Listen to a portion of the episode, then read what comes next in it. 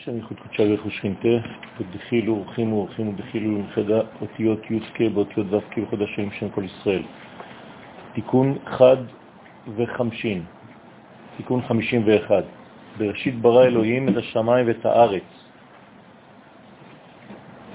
מהי את אלא הכי הוקמו קדמאין, כל אתין לריבויה, ודע עץ אורייתא כלילה מאלף ועד תו. דבא יתבריאו שמיה והרעה.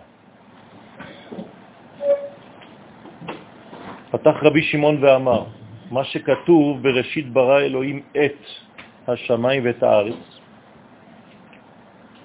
יש לשאול מהי את, למה הוא צריך לומר את המילה את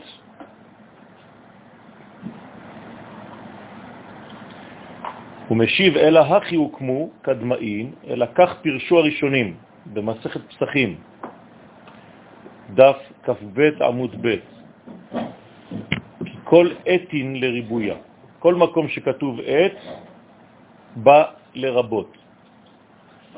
כשאומרים ראשונים מתכוונים לאנשי בית ראשון? זה... לא.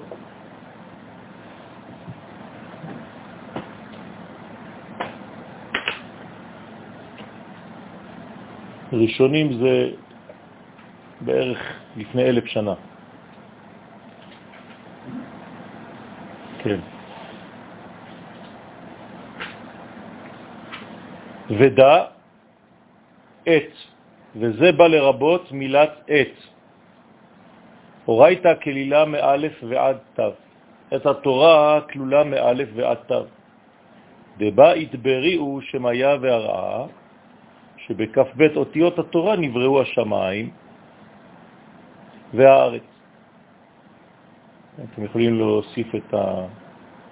כן. לכן בכ"ב אותיות התורה נבראה הארץ. לכן כתיב את השמיים ואת הארץ. כלומר, יש כאן אה, בעייתיות במינוח, כיוון שהמילה עץ אינה נצרכת בעצם. היה אפשר לומר בראשית ברא אלוהים השמיים והארץ. אה? או שמיים וארץ, כן. אבל אנחנו רוצים את השמיים, עם ה' הידיעה. אנחנו מדברים על שמיים מיוחדים. כן, השמיים והארץ. מה זה עת ועת?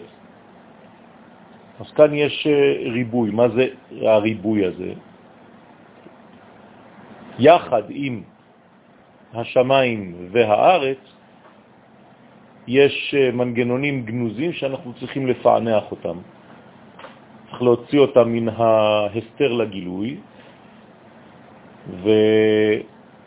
וחז"ל אומרים שזה בעצם כל האותיות. האותיות זה הריבוי, מאלף ועד תו. שהאותיות האלה לא רק מדברות על האותיות, עוסקות באותיות עצמן, אלא בכל הצירופים האפשריים. אם אני עכשיו פסיק אחרי זה כאילו העת זה גם בריאה. כן, אבל אנחנו, זה, זה בדיוק זה, זאת אומרת שיש יחד עם השמיים והארץ, הרי עת זה עם, נכון? בעברית. יחד עם זה אתה צריך להבין שיש את כל המכלול.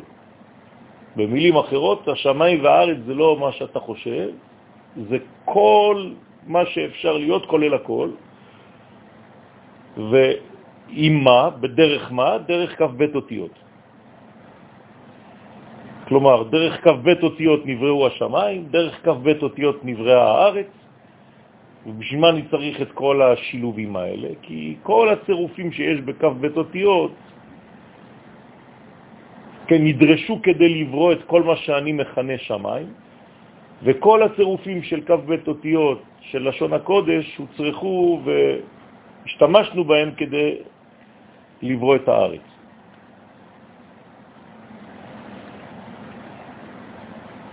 לפי זה, צירוף הנדרש לאל הוא בית ראשית, שתי ראשיתות, ושיעור הכתוב הוא בראשית ברא אלוהים את השמיים ואת הארץ. דהיינו, בתורה הכלולה מאלף ועד תו, שנקראת ראשית, לכן בראשית ולא בראשונה, באמצעות ראשית, וכאן התורה היא הראשית, בעזרת התורה, באמצעות התורה, ברא אלוהים את השמיים ואת הארץ. אם דרשנו על העץ הראשון. כן, נכון, אבל עכשיו החידוש הוא הבראשית. כלומר, גם כאן יש בעיה סמנטית, שהרי אי אפשר לומר בראשית ברא, זה לא עובד ביחד, בראשית הבריאה, בראשית הקיץ, בראשית החורף. אין דבר כזה בראשית ברא. אלא אם כן אתה חושב שבראשית זה שם של מישהו, זה תיאור של מישהו. וזה בדיוק מה שאומרים כאן חז"ל, בראשית, באמצעות מי שנקרא ראשית. מי נקרא ראשית? על הרבה אלמנטים, ביניהם התורה וישראל. מה? זה, כמובן שזה האותיות, אבל לא רק האותיות כפי שאתה רואה אותן היום, אלא צירופי האותיות. כל הבניין הפנימי של האות לפני שעות הופכת להיות אות ממשית, מוחשית. הדיבור, כמובן שמטפל באותיות, עוסק באותיות, אבל יש כאן מימד הרבה יותר רחב מאשר הציור של האות. כן, אפשר לומר שזה סימנים אלוהיים, כן, של חיתוך קולות.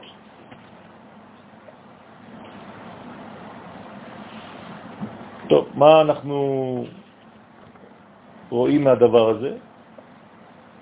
שיש כאן אה, פסוק ראשון שפותח את התורה שאומר דרשני. אנחנו לא יכולים לקרוא את הפסוק הזה שבהתחלה אלוהים ברא את השמיים והארץ. אנחנו מיד אה, נפגשים כאן עם בעייתיות אה, של אה, בניין של פסוק שבעברית הוא לא עומד, לא עובר מסך. אז אני חייב עכשיו לדרוש את כל הפסוק הזה, כיוון שיש לי בעייתיות, וכיוון שרבי שמעון בר יוחאי, עליו השלום, דורש את כל התיקונים האלה על המילה בראשית, והוא חייב עכשיו ללכת קצת יותר הלאה ולראות מה, מה נברא, מה זה הבראשית הזה, האם בראשית זה התחלה? ואנחנו כבר רואים שזה לא התחלה, שיש כל מיני צירופים במילה הזאת. וכאן יש בעצם כינוי חדש לבראשית, שזה בעצם התורה. התורה שכלולה מא' ועד ת' שנקראת ראשית. ועוד, מה שאומר רש"י בבראשית, שכל תולדות השמיים והארץ נבראו ביום ראשון,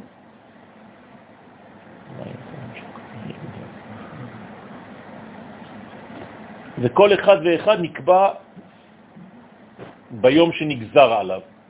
הוא שכתוב את השמיים לרבות תולדותיהם. זאת אומרת שרש"י מוסיף עכשיו רובד, רש"י מן הראשונים,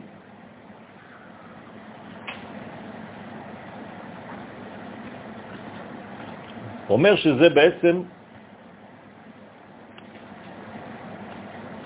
לא רק הדבר עצמו, אלא כל התולדות שיצאו מאותו דבר. ואותו דבר ביחס לארץ, הארץ ותולדותיה. מה מולידים השמיים ומה מולידה הארץ. כל זה כלול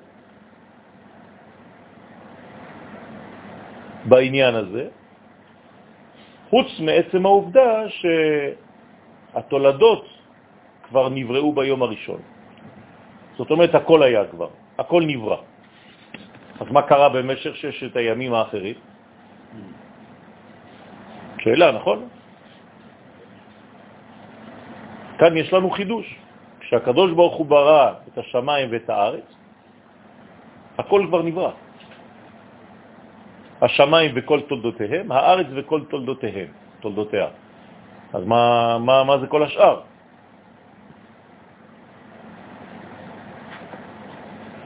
בגלל זה אנחנו צריכים ממש להעמיק בנושא ולראות מה קורה כאן. ועוד יש לדרוש מה שכתוב, את השמיים, הנה שמיים דה קודשה בריחו. עכשיו בכלל אנחנו מרחיבים את כל הרעיון, ורבי שמעון אומר, זכותו תגן עלינו אמן, שהשמיים זה בעצם הקדוש ברוך הוא. זה הקדוש ברוך הוא, דהיינו התפארת הנקרא שמיים. עכשיו, מה זה הקדוש ברוך הוא בתורת הקבלה? זה לא אין סוף ברוך הוא, אלא זה זעיר אנפין. זאת אומרת שכשאנחנו עוסקים בשמיים, אומר לנו רשב"י, שבראשית ברא אלוהים את השמיים, בעצם נבראו שש ספירות של התפארת. חסד גבורה תפארת, נצח עוד ויסוד. הנה, זה מה שנברא. זה נקרא שמיים. כל זה נקרא שמיים. בסדר?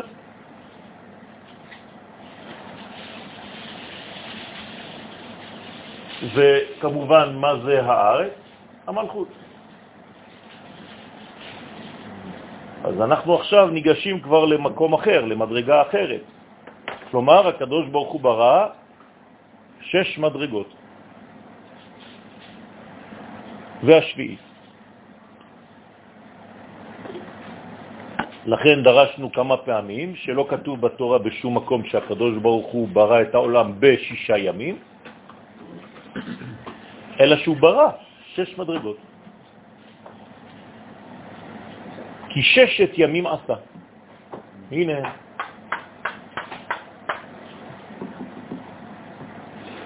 ואחרי זה את הארץ. לכן, הדאו בכתיב, זה שכתוב, ואתה תשמע השמיים, שהכוונה שישמע הקדוש ברוך הוא הנקרא שמיים את תפילות ישראל.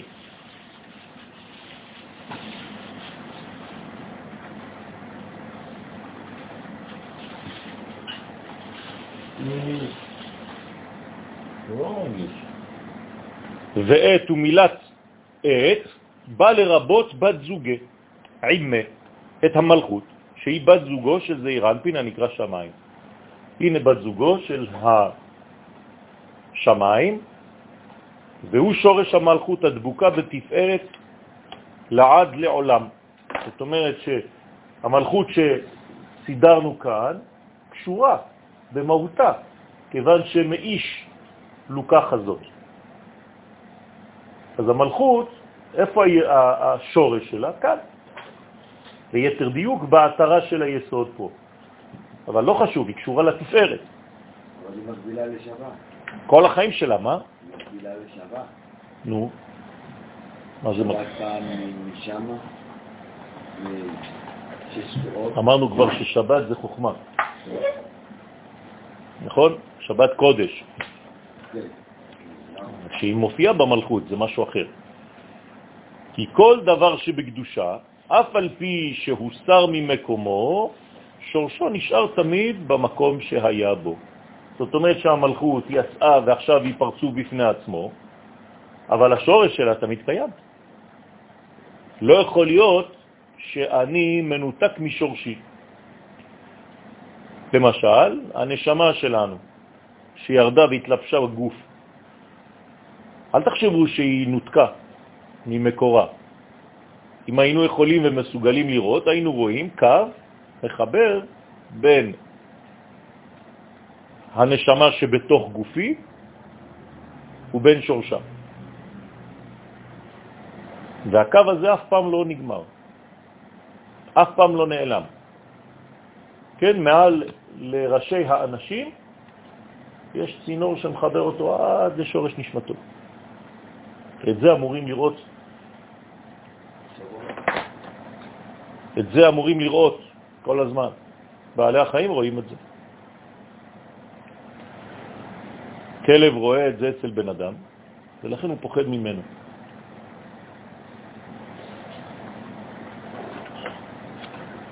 במקרה הטוב.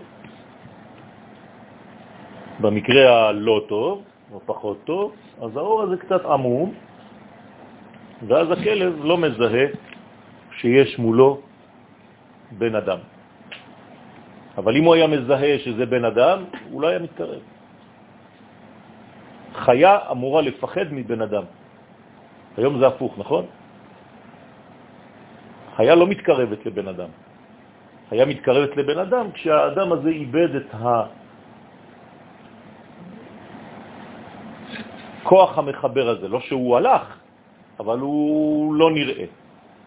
ברגע שהוא לא נראה, זאת אומרת שהאדם הזה לא מפתח ממש את הקשר שלו עם העיונים. אבל הקו הזה נמצא. לעולם, תמיד קשור למקורו. אותו דבר המלכות. המלכות תמיד, גם אם היא התפרצו בפני עצמה, היא חייבת להיות קשורה לשמיים. איך אפשר לקרוא לשמיים האלה? תורה. נכון, תורה מן השמיים. והמלכות זה המלכות. לכן צריך לחבר תורה ומלכות.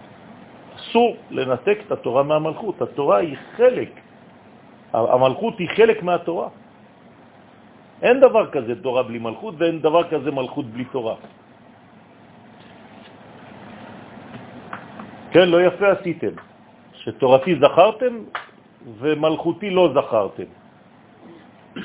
צדיקי הדורות.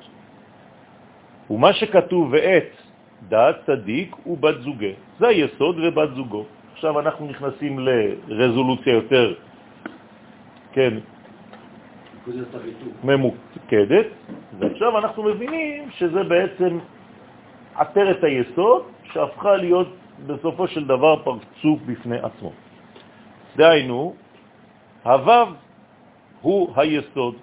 כל שש הספירות הללו זה וו אחת גדולו, גדולה,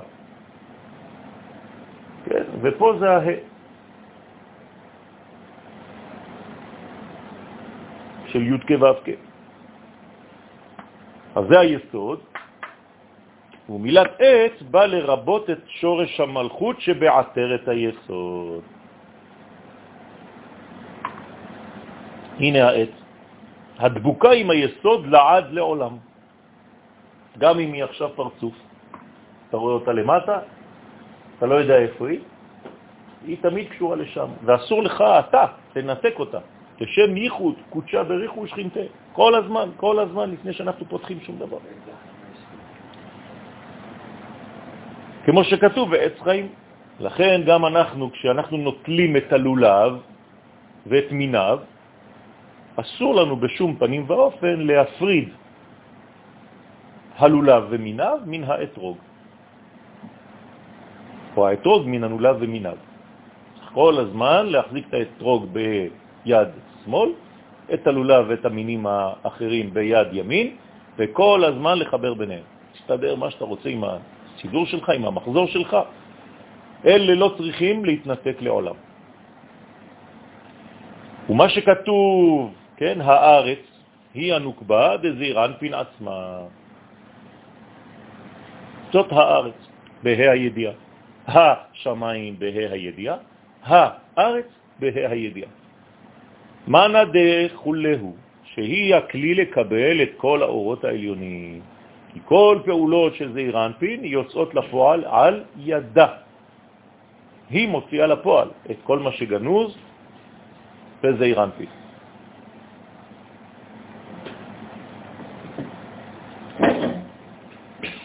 להפקה בה זרעין ואיבין, להוציא בה ועל ידה נשמות קטנות של המון עם הנקראות זרעים.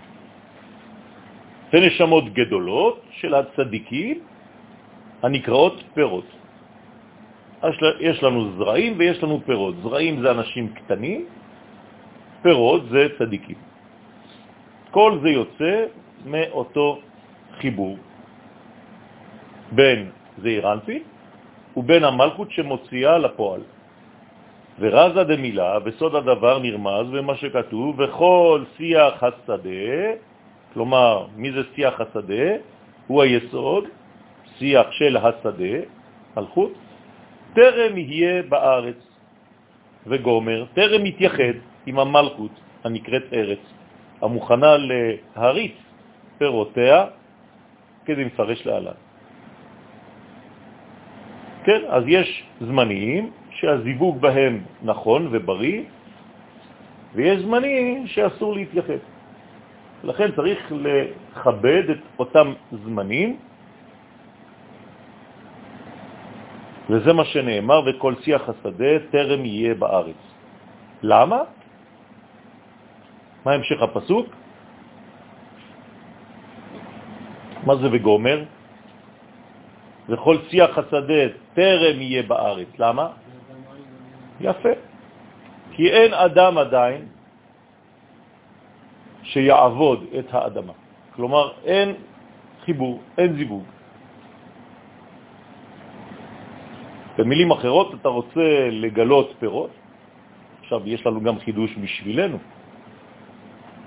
מי שרוצה שהתורה שלו תגדל ותניב פירות, חייב לחבר את תורתו למלכות. אם תורתו אינה מחוברת למלכות, הרי שהתפארת אינה יכולה להוליד שום דבר, אז איך הוא יחדש בתורה חידושים? אתם מבינים מה אני אומר פה? זה מפחיד. זאת אומרת שאדם שהוא דתי, אבל אין לו את הבחינה הלאומית, הוא לא יכול באמת לחדש. כי אין פירות, כי אין זיווגים. זה זרע לבטלה. זה זכר בלי נקבה, חד וחלילה. צריך מאוד מאוד להיזהר, כך שבכלל לא ייתכן, למשל, על אחת כמה וכמה, אדם שקורא לעצמו מקובל, שלא מחובר למלכות ישראל, אין דבר כזה. לא נמצא בעולם, אין חיה כזאת, מקובל שאינו מלכותי. אז תקרא לו, אז קוראים לו, אז מה? אם אין לו את הבחינה הזאת, זה לא אמיתי.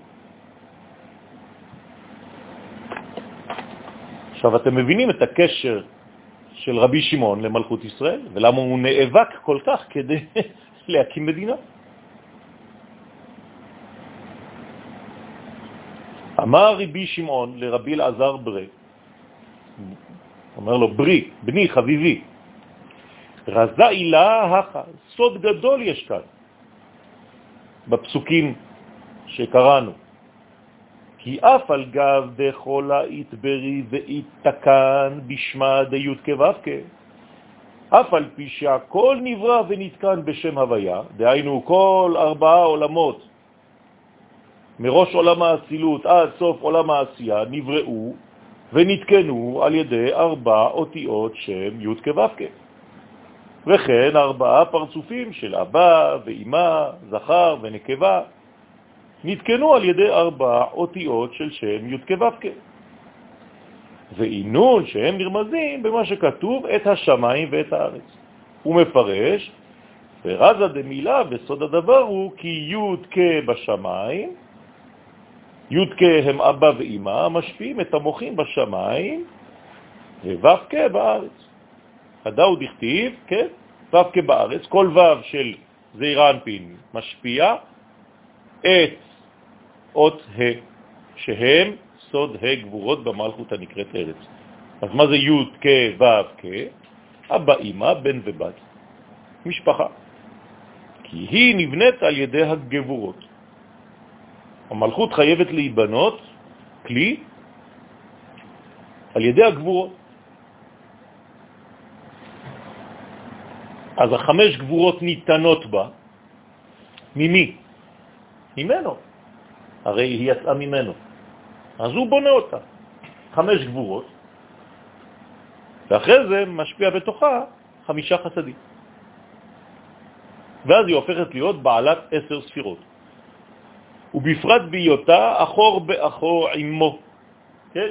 שהיא נמצאת אחור באחור, מדרגה תחתונה או אחוריים, עדה הוא דכתיב, זה שכתוב, יסמכו השמיים, כן, אותיות י' משפיעים בזעיר אנפין, הנקרא שמיים, ותגל הארץ, ו' כי אות ו' של זעיר משפיעה, כן, חמש גבורות במלכות הנקראת ארץ.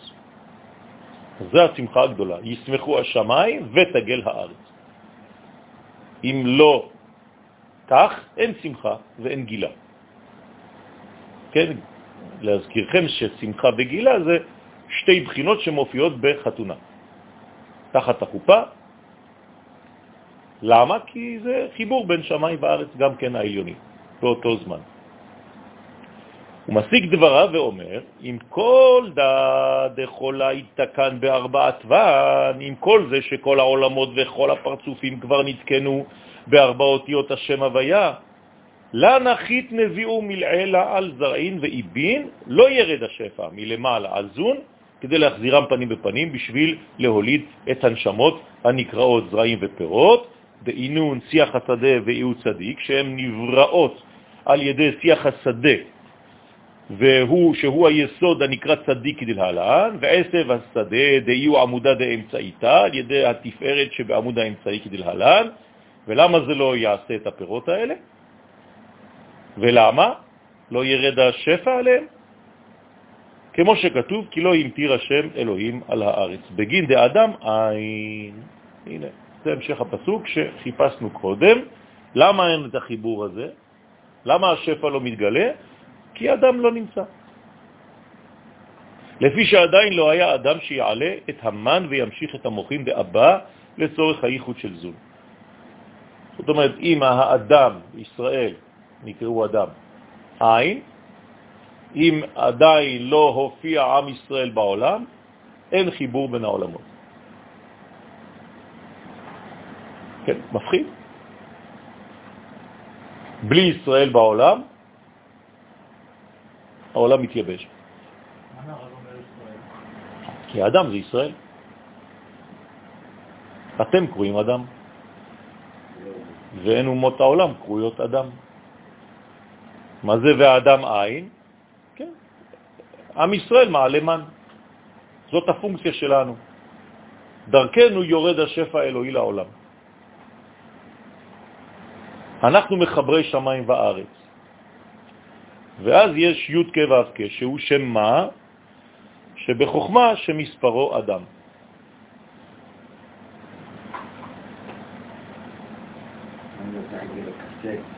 כלומר, אנחנו חייבים לגלות בעולמנו את השם הזה. שם מה? שזה בעצם הגאולה, שזה חיבור זכר ונקבה. מתי עשינו את הדבר הזה בהיסטוריה?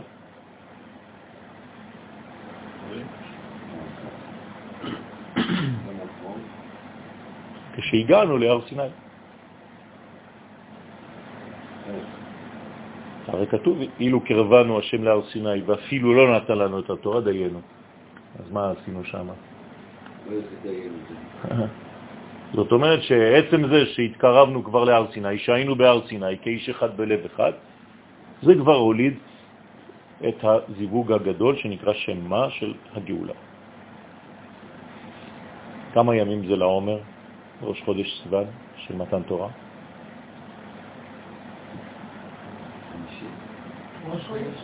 ארבעים וחמש, שם מה. מתי הגענו להר סיני?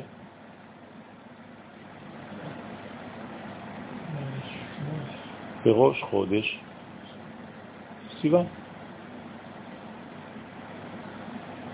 אתם איתי או שאתם אה, באוויר? אני מבולבל, אני לא מבין איך זה דיינו ואיך זה... כן. כן.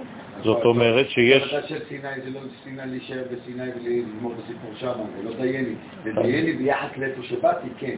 אתה לא, לא, לא הבנת בכלל מה אמרתי. לא דיברתי על מתן תורה בכלל. דיברתי על קרבה להר סיני, בראש חודש. מתן תורה זה בו' ז'.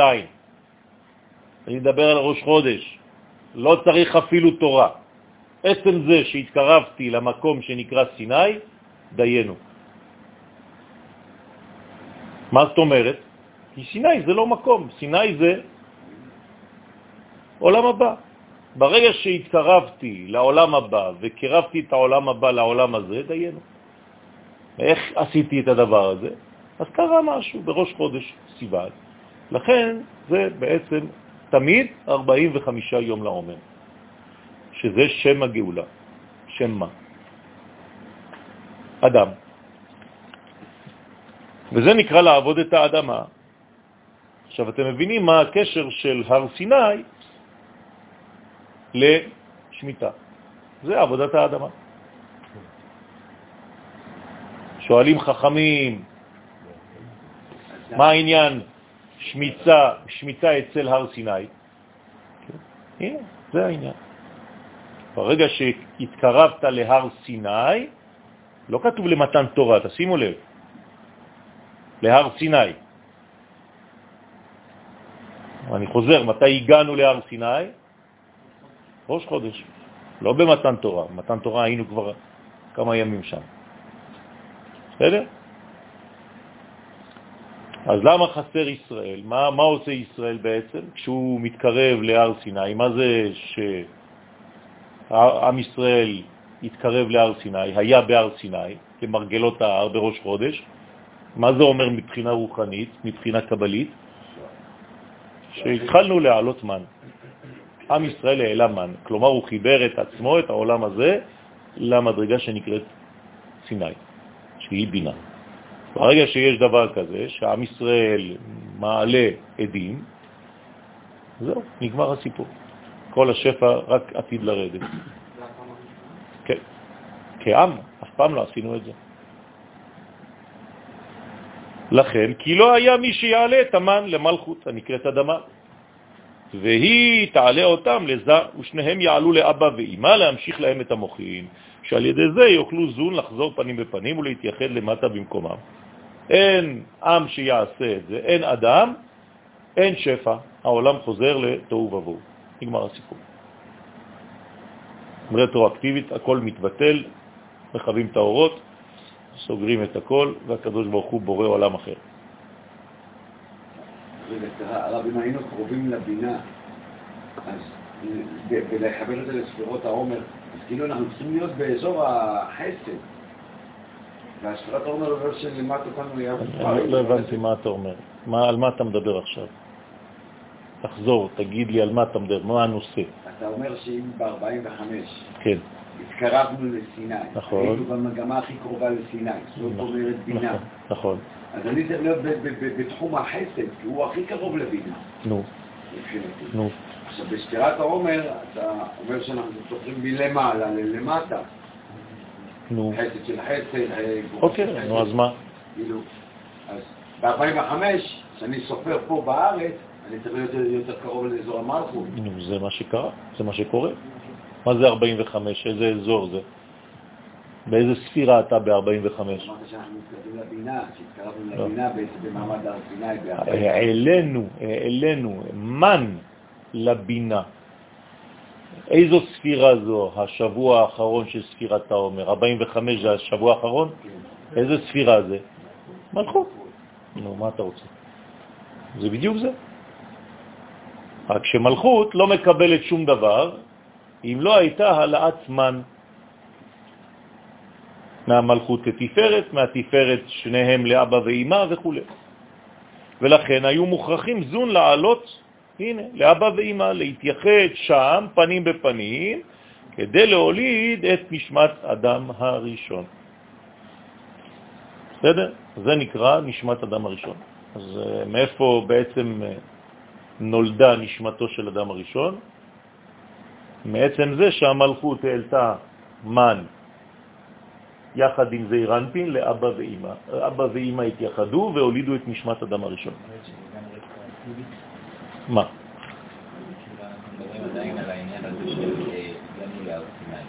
כן, אבל אני לא מדבר עכשיו על הר סיני, אני מדבר עכשיו על בראשית. בסדר? חזרנו לבראשית, זה לא שכאילו הנשמה הולידה... לא. אני מדבר עכשיו על בראשית, מאיפה נולדה נשמתו של אדם הראשון. אתם איתי? אמר לרבי אלעזר, לרבי שמעון אבא, שיח מנהלן דאו צדיק, אתה אמרת לי מקודם, זרקת לי מילה, שהשיח זה צדיק. לא שאלתי אותך. מאיפה לך?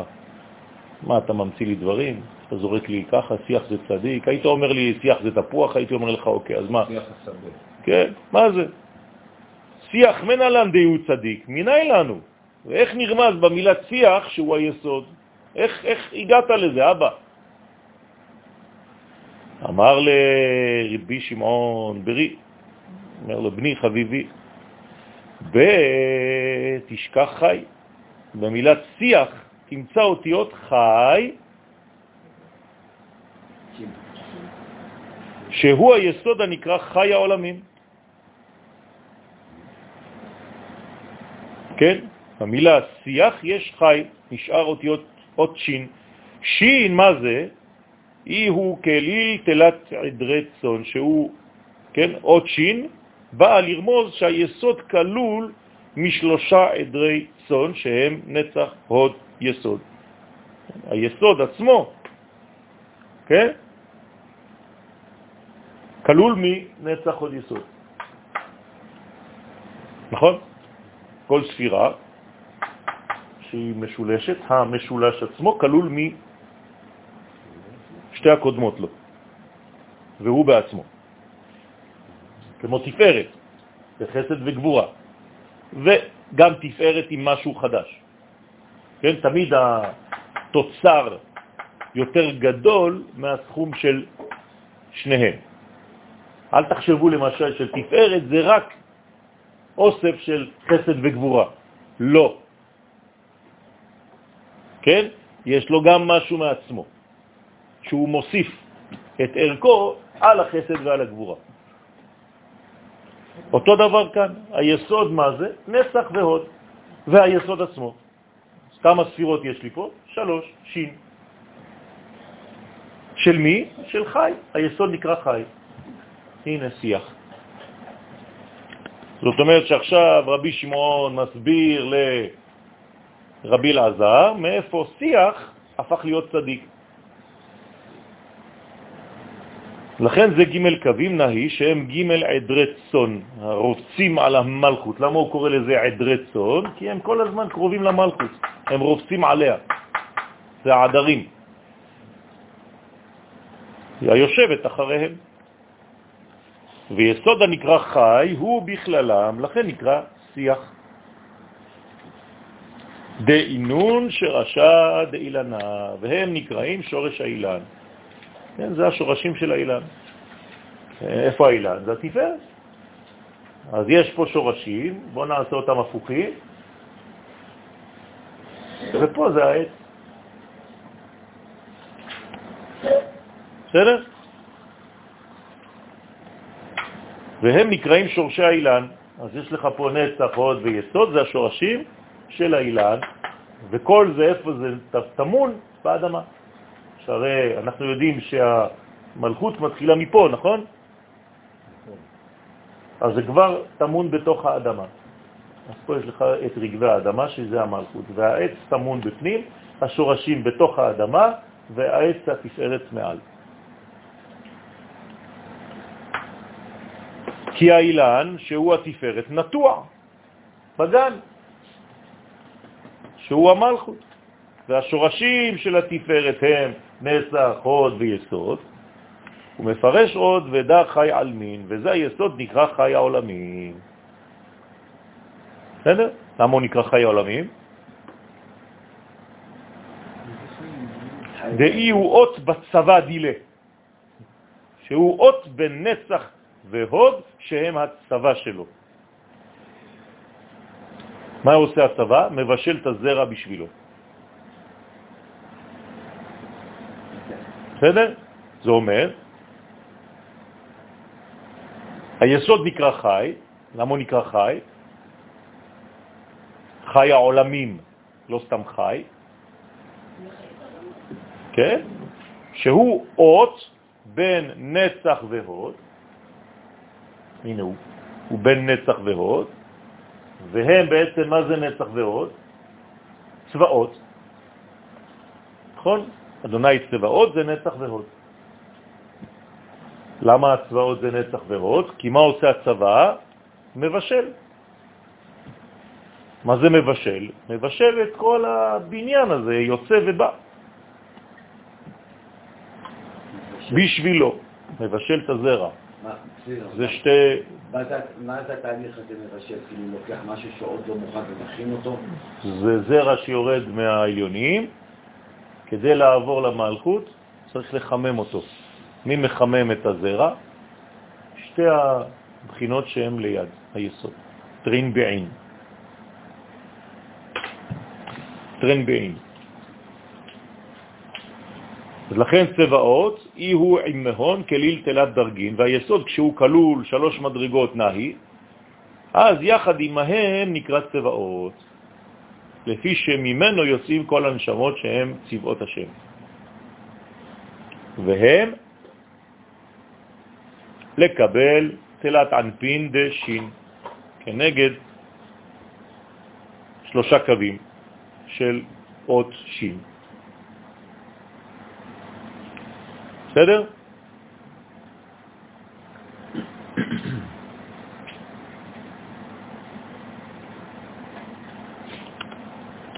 אתם איתי או לא? אוקיי. אז יש לנו בעצם שלושה, שלוש מדרגות. צבא הגנה לישראל. בסדר? ושואל, איך אמרת כי שלושה קווי השין הם סוד נהי? מה אתה מבלבל לי עכשיו? במקום אחר אמרת לי משהו אחר. וה, אמרת לי כבר ששין זה דתלת אבהנינון, זה, זה, זה של, של, של שלושה אבות, אברהם, יצחק ויעקב, כלומר, ספירות שלמעלה, חסד גבורה תפארת. הלא נודע מלקמן כי שלושה קווי השין רומזים לחגת. אז אה, אבא, תפסיק, אה, אתה סתם אה, כאילו, אני יודע שאתה גמיש, אבל כן? אז מה התשובה? הוא משיב, כן, משיב שיש שתי בחינות באות שין. דהיינו, חלק העליון שהוא ג' ראשי השין, אז הוא אומר לו, אתה צודק, אבל אם אתה כותב את השין, אתה כותב אותה ככה. זאת אומרת שיש את הראשין שלהם, ויש את הגוף שלהם, את הקווים. אז הוא אומר, ג' ראשין, זה כמו שאתה אומר, זה אברהם, יצחק ויעקב. הם ג' קווים של השין, הם נצח עוד יסוד. בסדר? וזה שאמר, אלא שין עילאה ענפי אילנה. אלא החלק העליון של השין הוא שלושה הענפים של האילן שהם חסד גבוה תפארת, ושין תתאה שורשי אילנה. החלק התחתון של השין הוא שורשי האילן שהם נצח ועוד יסוד. שימו לב שלפי הקבלה, עכשיו אתם מבינים למה השין שפיצי למטה. זה על פי סוד. ככה כותבים שין, כי אפשר לכתוב שין עם קו מתחת. כאילו. כן, אבל פה זה היסוד. חייב שיסתיים ביסוד, שהוא שפיצי. זה, תכונה, זה צורתו של גוף הגבר. לכן זה מסתיים ביסוד פה. לכן על פי קבלה, השין היא חדה, שכותבים אותה. אם אתם קונים מזוזה או לא יודע מה, כן? אתם רוצים שזה יהיה על פי קבלה או תפילין, השין היא כזאת. כשהוא כלול יחד עם נצח ועוד נקרא שיח. ומה שכתוב בכל עשב היא אותיות עין ב', מה זה עשב? עין ב' שין.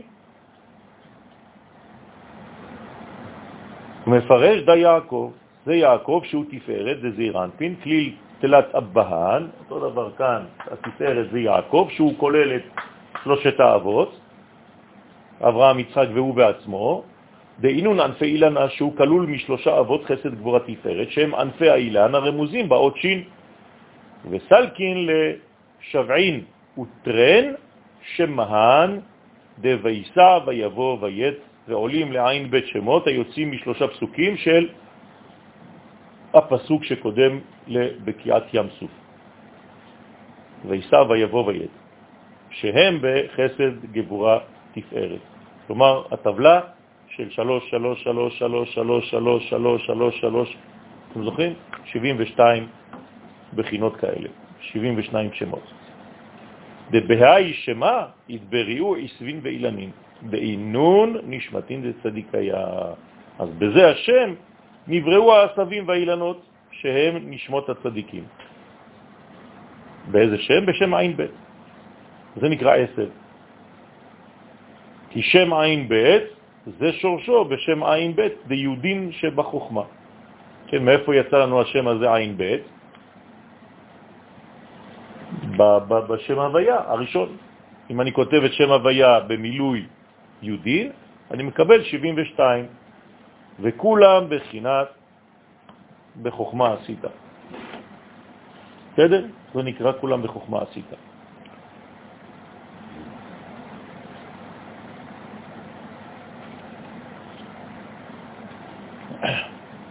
מה ההמשך? מלאה הארץ. מלאה הארץ. למה? כי אם אתה עושה זה בשביל המלכות. אז הארץ מתמלא. ומשם שורש הטיפה לבריאת הנשמות. לכן נרמז עניין זה במילות וכל עשב השדה. כן? אז היה שיח, שזה היסוד, ועשב עכשיו, שזה הנשמות.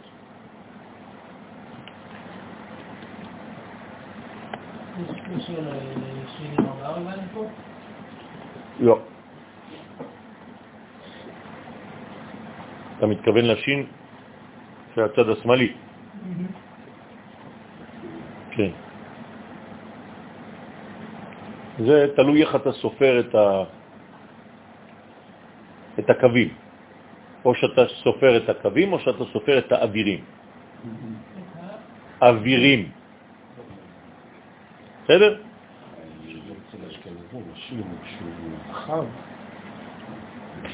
הוא גם נגמר בשפיץ, כן, כן, נכון. כשדיברתי פה על, ה, על השין הזאת, זה בעצם לפי האריזל, זה מה שרציתי לומר. אז אם אני קורא את האווירים פה, זה שתיים. אני נקה חלונות.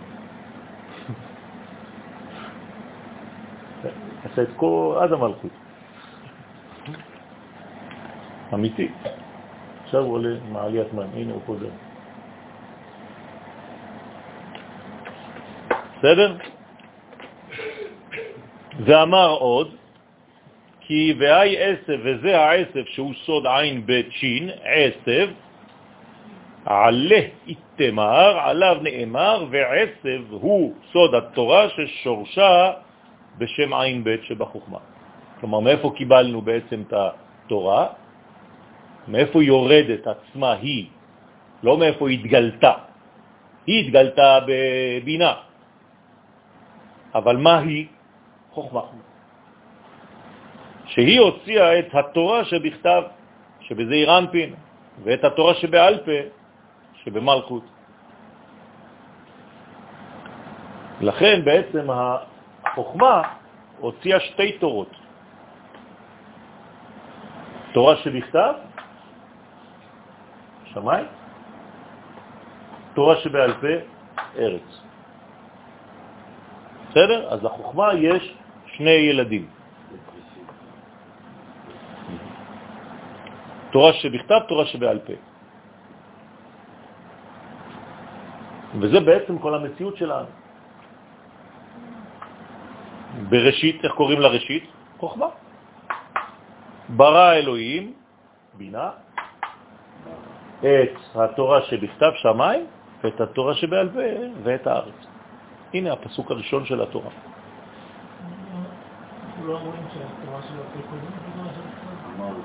מה זאת אומרת? היא קודמת ברעיון, אבל היא מתגלה בסוף, סוף מעשה במחשבה תחילה. תמיד זה ככה. גם ישראל אה, עלו במחשבה תחילה והם הופיעו אחרונים בהיסטוריה. תמיד זה ככה. מי שיוצא אחרון, נטמן ראשון. כן? אתם מכירים כולם את הסיפור על יעקב ועשיו. מי שנכנס אחרון לתוך הבטן של אימא, יצא ראשון. ומי שנכנס ראשון, יצא אחרון. כמו בתוך בקבוק צר. לעבודת האדם, פירוש לתיקון זון הנקראים האדם. האדם. מה זה האדם? ה זה המלכות, ואדם זה התפארת. אז האדם זה תפארת ומלכות. כי אות ה' היא המלכות, ואדם הוא זעיר אנפין. ומה שכתב להוציא לחם מן הארץ, הנה לחם, פירושו כמו שכתוב לחם אבירים אכל איש, מפרש, ואי הוא נהמה דאורייתא. מה זה הלחם הזה? הוא הלחם של התורה, לחמה של תורה, שלמדו בני ישראל, שירדה מן השמיים הנקראים, הקרואים, אבירים. איך קראו למן? לחם אבירים, נכון? שנבלע בתוך האיברים, אומרת הגמרא. אז מה זה לחם אבירים? שזה לחם חזק, אביר זה עצום, כן, עוצמתי. אז זה יצא מהשמיים, זה ירד מהשמיים. לכן בני ישראל אכלו לחם עצום, לחם חזק, לחם בריא, שלא היה בו שום פסולת. לכן לא הלכו לשירותים במשך 40 שנה. לא קטנים ולא גדולים. כי שתו מבעירה של מרים ואכלו מהמן, אין מה לזרוק. הכל נבלע באיברים. דבר שהוא פלא בפני עצמו. דהיתם הרבה, שנאמר בלימוד התורה, לך אכול בשמחה לחמך. כן, למה הלימוד התורה נקרא לאכול לחם? זה אותו דבר. למה? כן, זה אותו דבר, כי זה גם, זה גם תיקון של, של אה, ייחוד. גם כן, האישה נקראת פת, פת בסלו. כן, בגלל שהוא פגם בחיבור הזה. אבל פה לחם זה שלוש הוויות. שלוש פעמים י' כו' כ', 78. לכן, לך אכול בשמחה לחמך. היינו שתלמוד. שמה? שתלמוד. אז שתלמד, כן? את לחמה של תורה בשמחה.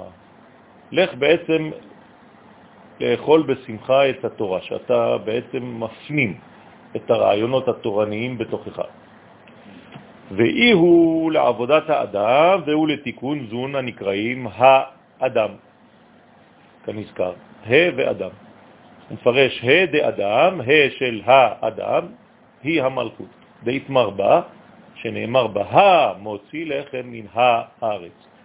פירוש כי הה של המלכות מוציאה ומשפיעה, כן, לתת את המזון לתחתונים. מן הארץ עצמה שהיא נקראת ארץ. אז כשאתם מכוונים בהמוציא, צריך לכוון שהלחם יורד ממעלה למטה. למה מגביהים? כן, כדי להעלות את המן הזה ולהראות שזה בא מלמעלה. הכוונה של חכמי הקבלה בהמוציא זה לא שהלחם יוצא מן הארץ, אלא מן הארץ. המלכות גבוהה מאיתנו. אנחנו למטה, אנחנו בניה של המלכות. אז אם המלכות מוציאה לחם, זה בכיוון הזה. בסדר? אפשר לקבל טישו?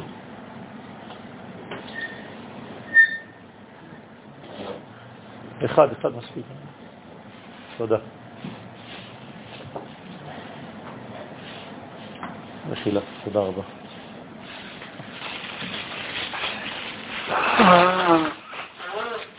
הוא מפרש עוד, מפרש עוד אופן אחר. מהי לעבודת האדם? מה נקראת עבודת האדם, העבודה של האדם? מה זה לעבודת האדם? אמר לת עבודה הכה אלא צלותה. אין עבודה של כאן אלא תפילה. כמאמר חז"ל, ברש מסכת תענית על הפסוק, ולעובדו בלבב שלם. מה זה לעבוד? להתפלל. איזוהי עבודה שהיא בלב? הווה אומר זו תפילה. זאת אומרת, העבודה זה בעצם הקשר. כן? תפילה לא במובן שאנחנו מבינים היום, אלא קשר. תפילה במובן הפנימי של המילה, פירושה קשר. ללפות. תפילין. פתיל. דאי היא פולחנה דשכינתה, שהיא עבודה לתיקון השכינה. כלומר, מה העבודה הגדולה ביותר לתיקון השכינה? המלכות זה להתפלל. לכן המלכות קשורה לעמידה, שזה התפילה. תפילה זה תפילת העמידה, תפילת 18. למה קוראים לה תפילת 18? אתם מבינים עכשיו למה יש בה 18? כי זה היסוד. עכשיו, אם היא תפילה, היא המלכות, עצם זה שיש בתוכה 18, זאת אומרת שהיסוד והיא מחוברים באותו זמן. וגם היא עבודת י' כו' ודאי. דהיינו עבודת זעיר אנפין, הנקרא הוויה, עבודת השם. כי על ידי התפילה מעלים מן וממשיכים מוחים לזון. אם לא, לא היה זיווג. אם זה לא היה עליית מוחים, עליית מן. מתי מתחילים להעלות את המן האלה בשביל הזיווג?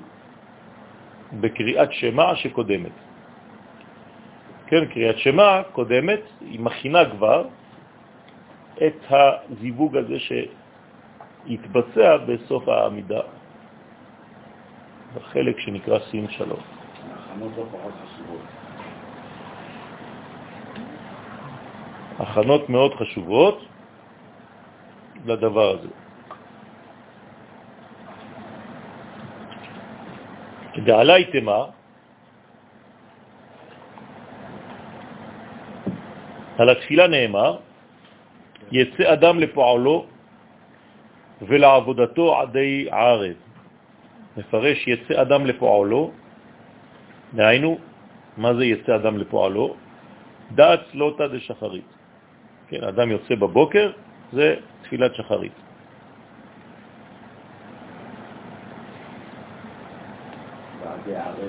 זה הצלה, בערבית תפילה. כן, סלוטה בארמית, סלה בערבית. בבא סלה, זה הדלת של התפילה. אנשים לא יודעים, חושבים שזה בבא סלי. לא, שער התפילה, ככה קראו לו, זה שם כינוי. כל צדיק גדול זכה לשם כינוי. הסנדלר, הנגר, בעל האור, כן. דת לא תד שחרית. זוהי תפילת שחרית, כי זה צריך להיות תחילת פעולת האדם בבוקר. ולעבודתו עדי ערב, דת צלותה דמנחה, זוהי תפילת מנחה. אנחנו יודעים שערבית זה רשות ולא חובה, לכן אנחנו מדברים על שחרית ומנחה. כלומר, במנחה היו נכנסים בני האדם לבית, זה נגמר היום. היו ישנים כשהכוכבים יוצאים. כן, אוכלים בתפילת מנחה, אחרי מנחה, והולכים לישון. וקמים בבוקר מוקדם מאוד. אז לכן, ולעבודתו ולעבודתו עדי ערב, דהיינו צלותה דמנחה, זוהי תפילת מנחה. דאיתם ארבע, שנאמר בה, ויצא יצחק לסוח בשדה לפנות ערב. ואז תיקן תפילת מנחה. ברוך אדוני לעולם, אמן ואמן. מפה אנחנו יכולים גם להגיד שאין, אה, כמו שאמרת על ערבית שאין ערבית, אז גם אין תפילה בחו"ל. אפשר למשוך מכאן. כן. נכון. לכן אנחנו עושים את הלילה, זה חו"ל, לא ערב. כן. אנחנו עושים את התפילה הזאת, היום לקחנו על עצמנו, קיבלנו על עצמנו להתפלל גם ערבית, כן, שזה אומר שבעצם אנחנו מגלים את האמונה גם בלילות. להגיד בבוקר חסדך ואמונתך בלילות. זאת אומרת שגם דרך הלילה אנחנו מתחברים לבורא. אין לנו מה לעשות. אבל זה לא אידיאל, כן? שאנחנו צריכים להגיע למצב של לילה. היינו צריכים להיות בוודאות. הלילה זה חוסר ודאות. למה אנחנו בחוסר ודאות? כי נופל עלינו כל מיני בעיות של אה, ספקות. אם אתה איש ישראל, אין לך לילה. אם אתה באמת. כן. כן. אין מציאות כזאת. נכון. אולי אלה לכן, ב, אותך, לכן בגל, בגאולה כתוב לילה כיום יאיר. שכבר לא. כן, משהו כזה. זה אומר שבעצם הגאולה זה יום, יום שכולו. אבל עדיין נתפלל איזשהו משהו, כי הרי כאילו אין העולם כן, כן. כן. התפילה, אבל התפילה כן תתלבש במימדים שונים ממה שאנחנו מכירים, זאת אומרת נהיה מחוברים, לא מבחינה חיצונית מלאכותית, מבחינה אמיתית. מי שמתפלל באמת, התפילה שלו לא נכנסים בה כל מיני קליפות. מי שלא יודע את הדברים האלה, אז הוא אומר מילים, אבל בפנים שם נכנסים כל מיני דברים ומפילים את האדם לכל מיני עצבויות ודיכאונות. כן, רבי נחמן מדבר על זה באחת מהתורות הראשונות שלו, באנוכי. אחרי זה צריך ללכת לרב, לספר לו, לתת צדקה, כדי להוציא, לצאת מזה, ולהפוך את כל, שהרב יהפוך לו את כל הדברים הרעים לנימה חיובית. כן, כך אומר ה... אני יכול להזיק מה שלא הועיל.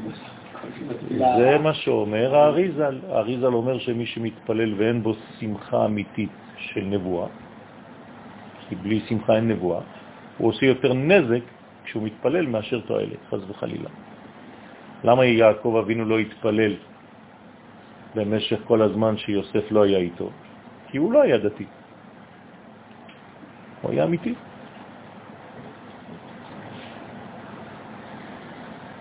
היום תגיד את הדבר הזה, יזרקו עליך עגבניות, אם לא אבנים. כן. אני התחלתי להאמין כשהפסקתי להיות דתי. מעניין.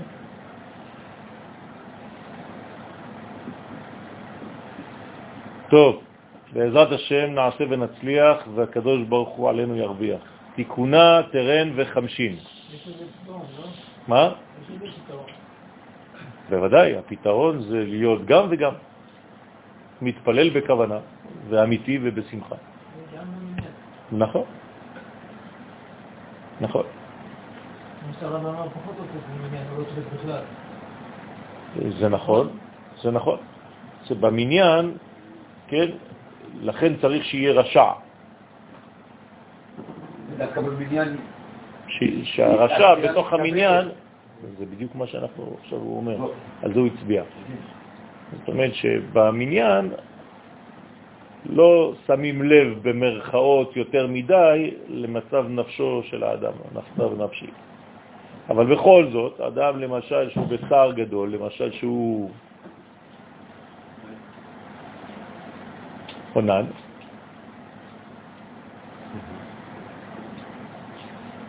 הוא לא יכול. אסור לו להתפלל. פתח רבי שמעון ואמר, מה שכתוב בראשית ברא אלוהים את השמיים ואת הארץ. מה שכתוב אלוהים, חמש אותיות, נכון? במילה אלוהים יש חמש אותיות, חמש עטוון, כחושבן ה'. כלומר, אנחנו צריכים להבין מכאן שיש חמש כוחות, חמישה כוחות, שדרכם נברא העולם. ואותם כוחות מופיעות, מופיעים בשם אלוהים. יש בו חמש אותיות כמספר ה' אחרונה זה שם הוויה שבמלכות. וכן עד מן אדני, א' ד', מהשם אדונות, הכי סליק לחמש, אותו דבר. עד, הגמטריה של א' פלוס ד', משם אדני שבמלכות, גם כן עולה למספר חמש. הרומזות על חמש גבורות שבה הנקראות אלוהים, שהיא מעלה אותם בסוד מן לזעיר אנפין לצורך הייחוד. אז יש לנו פה בעצם עיסוק בשם הזה, בשם אלוהים, ובאלף ד' מעדנות, שזה בעצם העלאת העדים, ועד יעלה מן הארץ. נכון? כתוב בפסוק, ועד יעלה מן הארץ. ורזה דמילה, וסוד הדבר של עד דעדני, הוא מה שכתוב, ועד יעלה מן הארץ. אז מה עולה מן הארץ? מה עולה מן הארץ? אז למה כתוב ועד? זה צריך להיות כתוב עד. אם אתה מוסיף לי ו', זה עוד שש. כלומר, מי עולה מן הארץ? ו' פלוס ה', עד זה ה'. ו', כן, בדיוק. אז הו' והעד עולים, ועד יעלה מן הארץ, שניהם ביחד. רוצה לומר, תחילה צריך להיות התעוררות מן המלכות הנקראת ארץ, להעלות את החמש גבורות בסודמן לצורך הייחוד עם זעיר אנפין, לכן זה הוו, ואחר כך וישקע את כל פני האדמה, שירד השפע מהצד הזכרי, מהמד, מים מן הזכר, מן היסוד, וזעיר אנפין למלכות הנקראת אדמה. כן, אז מה זה אדמה? עד ומה. כלומר, שם מ"ה של הזכר עם העד. בסדר? לצורך בריאת שמיים וארץ של עולמות בריאה, יצירה ועשייה.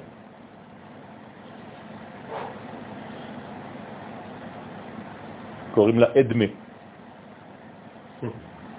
כן, יש שם כזה, לא? טוב. תחזי, בואו ראה, התערותא צריכה מיתתא לאלה. תחילה צריך לבוא התעוררות מלמטה למעלה. תמיד זה ככה, גם אם ה... הכל בא מלמעלה, כמובן.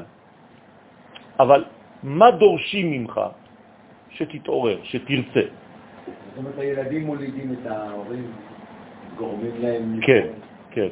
או אפשר לומר אפילו הנשמה, שעומדת, דוחקת בהורים, להוריד אותה לעולם.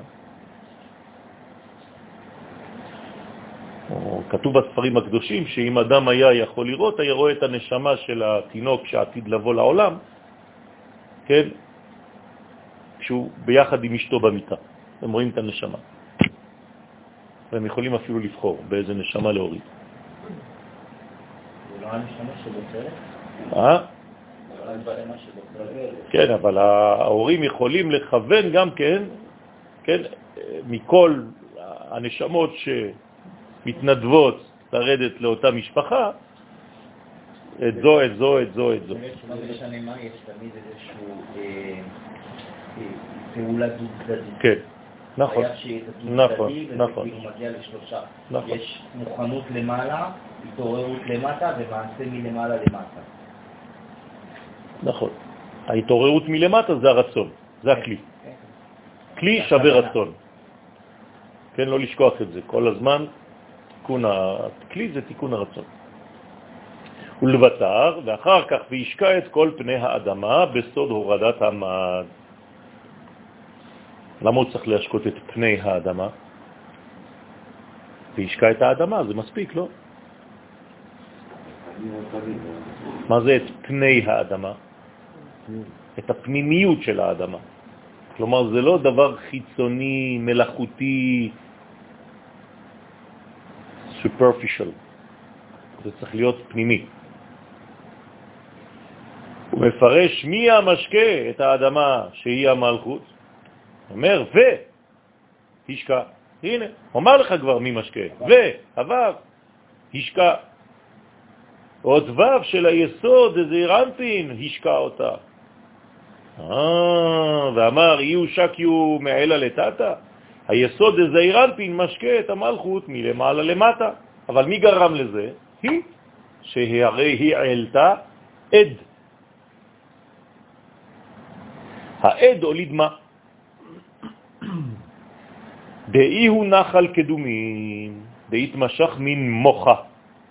מאיפה בא הכוח הזה של הטיפה של הזרע, של הגבר, של המים מהזכר, שיורדים ליסוד של זעיר אנפין? זה נקרא נחל קדומים. בסדר? איפה זה נחל קדומים? אה, זה לא רחוק מפה. אה? אז מה זה שם, נחל קדומים? לך לשם, הסבית שנתקע שלט, גילוי חוכמה. כן. תכתוב דה נחל קדומים. אני חושב שזה ליברמן. כן. דה.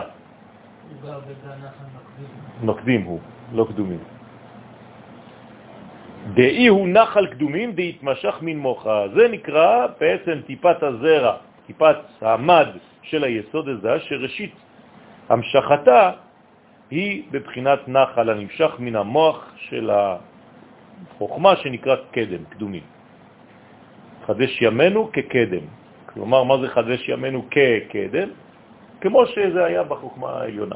ככה אנחנו רוצים שהימים התחתונים יהיו דומים לחוכמה העליונה. כל עוד וזה לא ככה, אז העולם שלנו לא יודע בין ימינו ובין שמאלו. כן, זה מה שקורה היום, לא? לא יודע מימינו ומשמאלו. גם אפשר להגיד, לא יודע מי הוא ימין ומי הוא שמאל. רבותיי, יש יותר מדי לשון הרע ועין הרע, ומוציא שם רע בין האנשים בקרב ישראל. ויותר בזמן האחרון, וכל הדברים האלה נובעים מהדבר הזה. אנשים מדברים ללא הרף אחד על השני, וצריך להפסיק עם המנגנון הזה. זה יותר מאשר סתם נזק ממשלתי, זה מפחיד. אני לא רוצה להיכנס לפרטים, אבל זה חז ושלום יכול להוביל לדברים הרבה יותר גבוהים. בינינו, לא כן, על זה בינינו, ביקורת בינינו, בינינו, כלפי המערכת. בינינו, בינינו, כולנו בינינו. גם אם יש ביקורת כלפי המערכת, זה לגיטימי. כן, נכון. הרב דבר שאמרת לפני שיש שני שירים, זה בדיוק התוכן של הערב רב. כן, נכון. והכי צריך להתערה התערותה בקדמיתה מאיתתה. לכן צריך לבוא ההתעוררות תחילה מן האישה, ולא מן הגבר. כלומר, היא צריכה להזריע תחילה. מה זאת אומרת? אישה כי תזריע, וילדה זכר. הזכר הזה, מה הוא? זה הגאולה. אבל אם האישה לא מזריעה תחילה, מה זה מזריעה עכשיו? זה לא סתם שהיא הגיעה לשיא שלה, אלא שהיא רוצה. וזה הרצון הפנימי שלה, זה נקרא התעוררות, התעוררות דלתתא, כן? התעוררות דלתתא. וסוד הדבר נרמז במה שכתוב אישה כי תזריע. פירוש אם המלכות הנקראת אישה העליונה מעלה מן, אתם רואים? זה נקרא אישה כי תזריע, זה העלאת מן. רצון. רצון. כלומר, זה לא בא בדרך של אה, בכוח. ואל אישך תשוקתך, אז הוא מיד וילד הזכר. דהיינו, אז מיד זה מוריד את המד אליה, שהוא סוד הזכר. זה החיבור האמיתי, ככה צריך לבוא, ולא באונס. הוא מפרש עוד, כי נוקבה אדני, הנוקבה שהיא סוד המלכות, היא שם אדנות. הזכר, שזה שם י' כו' זה הזכר, זה הכוח של הזכר. אז אתם רואים שיש פה חיבור בין שם אדנות לבין שם הוויה, שהוא סוד זר, הוא שם הוויה. כד הקדימת ברתה, כשמקדמת הבת, כלומר המלכות, להעלות את המן תחילה, היא עושה את העבודה תחילה, היא מראה את הרצון, ואחר כך זה מוריד אליה את המד. אז מה קורה כשזה קורה ככה? שזה בצורה הזאת, שלט דחורה. אז שולט זה אירנפין, בכוח טיפת המד שהיא סוד החסדים. מה זה והוא ימשול בך? מי שלא מבין את זה, הוא חושב שהגבר מושל באישה. מה זה הוא ימשול בך? החסדים שלו יגברו על הגבורות שלה. ואז הבית יתנהל בחסדים. אבל אם את מושלת בבית, כל הבית מלא גבורות, מלא דינים, חז וחלילה. לכן, ואל אישך תשוקתך והוא ימשול בה. ברגע שהאישה מזרעת תחילה, מראה שהיא רוצה לקבל, אז הגבר, מה זה ימשול? החסדים שלו מושלים בכל הבית. כמעט בלתי אפשרי. שהגבורות ירצו את החסדים. בוודאי. הגבורות הן גבורות, החסד ירצה את הגבורות. מה זה גבורה? גבול. נו, זה רצון לקבל. מידות. נו, זה רצון לקבל. הקיבעון. להפך, להפך. זה הכלי קיבול. למה אתה תרגמת את זה בצורה כזאת? להפך. כי כלי הוא מוגבל. אז מה? אבל הוא כלי לקיבול. קוראים לו כלי קיבול. הוא לא סגור. בסדר? זה לא להיסגר סתם, הוא בונה גבולות כדי לקבל את האור. אז ברגע שהכלי הזה יודע את תכונתו והוא רוצה לקבל, אז הזכר שולט, מושל. מה זה מושל? חסדים. כי זה מה שיש לו לתת. לכן על טיפת המן שהיא סוד הגבורות. אז הזכר שולט על הנקבה, החסדים שולטים בעולם. ולא הגבורות שולטות בעולם. חז וחלילה. שכל הסדרים אחרי זה מתבלבלים, אז הזכר עצמו כבר איבד את התכונה הנפשית הנורמלית שלו, והוא כבר מתנהל בגבורות כמו אישה. ואז, אה, כן, כבר חז וחלילה אין כבר תולדות.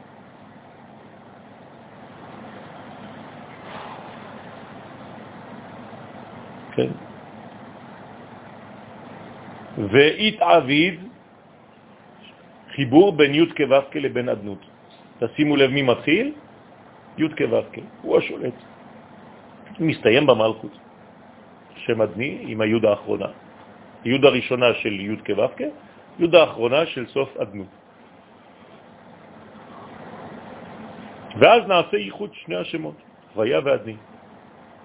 שאותיות הוויה דזה, שהן מבחינת רחמים, קודמות. זה נקרא והוא ימשול בך. עכשיו, תספר את זה למישהו בחוץ, איזה בן אדם ייקח את הפסוק הזה, יגיד, תראה מה זה התורה. רק מצ'ואיסטים ורק זה, לא, לא מבינים כלום. למה? לא לומדים זוהר. אם אתה לא לומד זוהר, אז כל הפשט שלך הוא לא פשט בכלל, כי הפשט זה הסוד. הפשט האמיתי זה הסוד. לכן המורות על שליטתם של אותיות אדני, שהם בחינת דין. אז החסדים שולטים על הדינים. פירוש הפסוק המובא להלן, שחבקוק הנביא אמר, אדוני אה, אלוהים חילי. כלומר, הוויה אדנות. פירוש, הגם שעם בני ישראל הם מעט מן האומות, עם כל זה הקדוש ברוך הוא יעזור לי במקום עם רב, וישם רגלי כאיילות ויעשה רגלי, כן, קלות כאיילות, לרדוף אחר אויביי, לא לברוח, לרדוף אחר האויב. אתה יכול להיות איילה רק כדי לעוף ולברוח, נכון? אומר לך, לא. אני רוצה רגליים קלות כאיילות כדי לרדוף אחר האויב שלי. ארדוף אויביי ואשיגם, ולא אשוב עד כיסוכם, קלותם. זו מלחמה אמיתית, לא המלחמות שאנחנו עושים פה, שזה כבר לא מלחמות, הפך להיות מבצעים, אחרי המבצעים זה הפך להיות סיבובים, סבב, אחרי הסבב זה יהיה, לא יודע מה עוד של. לא ככה עובד. אתה נכנס פעם אחת ולתמיד, עושה מכל עזה חנייה. ועל במותה ידריכני, בוודאי, החן של י' כו' ועל הרים הרמים ידריך אותי הקדוש ברוך הוא, איך לרדוף אחר האויב. בזה מתעסק הזוהר הקדוש? בוודאי, בוודאי. כי האויב הזה הוא לא רק מעצבן אותי והורג, זה מה שמפריע לאנשים היום. הוא הורג ומעצבן ונמאס לי כבר ואני עייף מהמלחמות. רבותיי, שכחנו את העיקר, אנחנו לא מצליחים לקיים את גילוי מלכותו התברך בעולם, כי יש לנו עיכובים. זאת המגמה העיקרית. זאת הבעיה. בשביל מה אתה יוצא למלחמה? כי הוא זורק עליך טילים? לא. כי הוא לא מאפשר לך לגלות את מלכות השם בעולם. תאמינו לי שאם היית אומר את זה לחיילים לפני שהם יוצאים למלחמה, היית מחנך דור חדש לאנשים כאלה, זה שונה לחלוטין. העניין לא שקודם כל אנחנו צריכים להגיע למצב של עצמנו, בלי המלחמות בינינו. בוודאי, בוודאי, זה ברור, הכל הולך בד בבד, אבל יש אויבים מבחוץ. אי אפשר להתכחש לדבר הזה. כל פעם שהגענו למצב שאנחנו הגענו לאיזושהי אחדות מסוימת, אז היה איזשהו ניצחון. שאולי כדאי שהיום נתרכז יותר בעניין הפנים. נכון, נכון, נכון, זה גם נכון, בוודאי.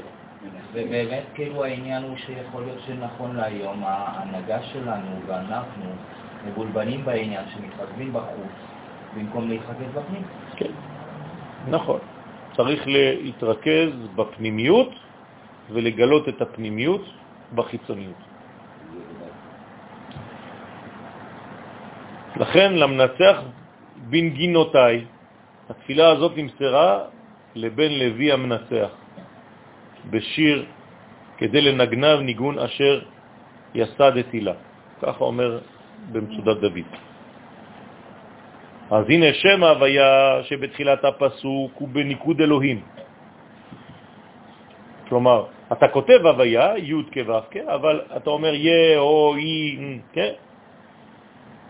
עם כל זה, לפי שכתוב הוויה, לכן דורש אותה כאן שהוא שם החסד.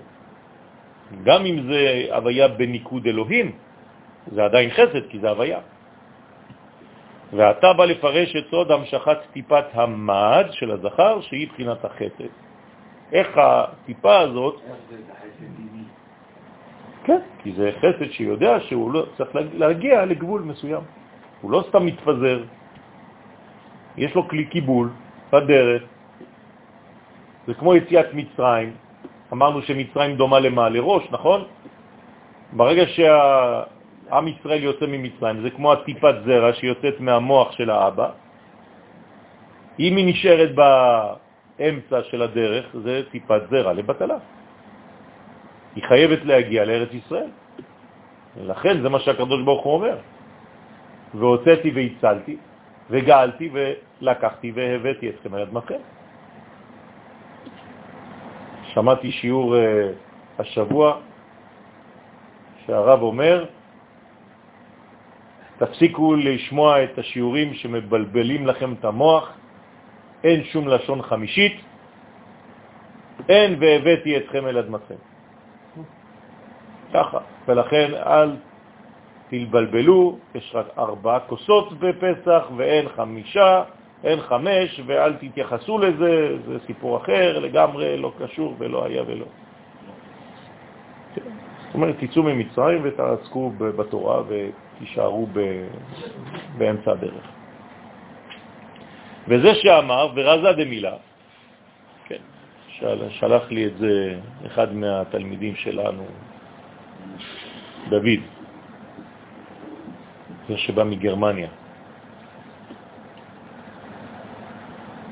אמר לי, אני, אני כבר לא יכול, לא יכול לסבול את זה כבר. שלא ישמור. כן.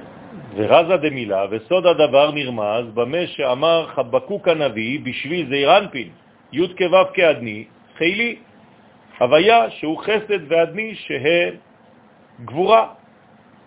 אז הם נמשכים לי מאבא שהוא הכוח שלי. אתה רוצה לומר, כשהחסד והגבורה נמשכים מאבא, הם עדיין בדעת וזעיר אנפין. אז הם נחלקים ימין ושמאל, הוויה בעיתרא דחסדים, צד ימין, ועדנות בעיתרא דגבורה, בצד שמאל של הדעת.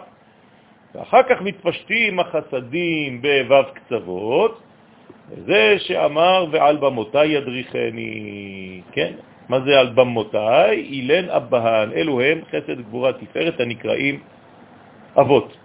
רוצה לומר שהחסדים מתפשטים בחסד גבורה תפארת וזעיר ואחר כך כתוב למנצח בנגינותיי, רומז על התפשטות של החסדים בתוך אמה וטרן שוקין, אמה ושתי שוקיים, שהם סוד הנצח הוד יסוד. בסדר? הרי שנתפשטו החסדים בבב קצוות כולם, נכללים ביסוד בעת הייחוד. זאת אומרת שלפני הייחוד כל הכוח הזה מתרכז ביסוד. לכן היסוד חי, לכן קוראים לו חי. כשהיסוד לא חי, מה זה אומר? שאין בו את כל החסדים. בסדר? זאת אומרת שאין התפשטות של החסדים. אז חז וחלילה זה גורם לזכר שהוא לא יכול לתפקד.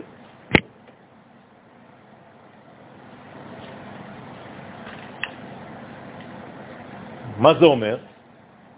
שאין התפשטות של חסדים? יפה מאוד. עכשיו, מתי זה קורה לגבר? כשהוא מזדקן. לא. אז הוא לא רוצה לתת. בוודאי. שיש לו כבר את כל החוכמה והידע והזה. הוא כבר לא רוצה להשפיע כמו שהוא רוצה, רצה להשפיע בהתחלה, אין לו כבר את התכונה הזאת, אז קשה לו, אז, אז זה לא עובד. רוצה ציורים? כן? למה? כי אין לו כבר את הכוחות האלה להשפיע. הוא מפרש, מהי חילי, על איזה כוח נאמר? אתם מבינים עכשיו מה זה חילי? חילי זה הכוח, כוח הגברה. ואמר תוקפה דחולה מלעילה על תוקף וכוח של כל אבב קצוות דזעיר אנפין הבא מלמעלה. רוצה לומר טיפת המד, שהיא הכוח והתוקף והעזר הבא מלמעלה, מאבא לזעיר אנפין, כדי להשפיע על המלכות. זה צריך לעשות סטאז' לכל הסקסולוגים. ונרמזת במילת חילי, שהוא אותיות חיל י'. הוא מפרש ודע אבא, דהו, כן, זהו אבא, שהוא סוד אות י' בשם הוויה. אז התוקפה דילה, התוקף שלו, הוא נביעו דלת לסוף, כמקור מים חיים שנביעתו, כן, אינה נפסקת לעולם. אמר רבי לעזר לרבי שמעון, אבא, מה שאמרת כי הוולד תלוי בהזרעה, והאו כמו מראה מתניתין, הרי אמרו חכמי המשנה במסכת ברכות, דף סמך עמוד א', דעד ארבעים יומין יחיל לאחזרה נוקבה דחורה.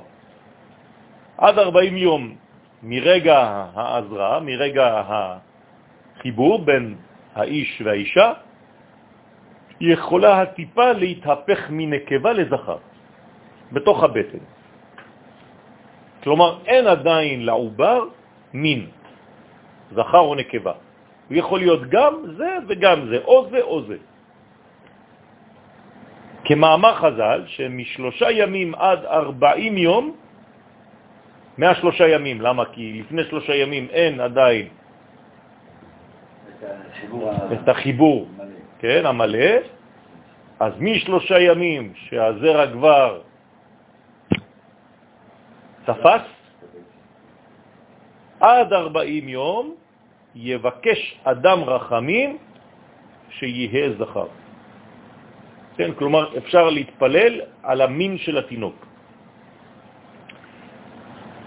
למה זה דווקא זכר? שהתהפך מדין לרחמים. כן, והתהפך מדינה לרחמה, ואז התהפך מדין לרחמים, דהיינו מנקבה לזכר. מי מרחם יותר על הילדים שלו? האמא או האבא? האמא. לא נכון.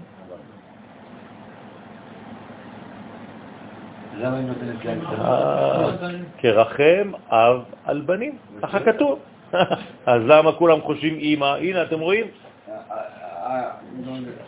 חוסך שיטות בני בנות. אני לא מוותר.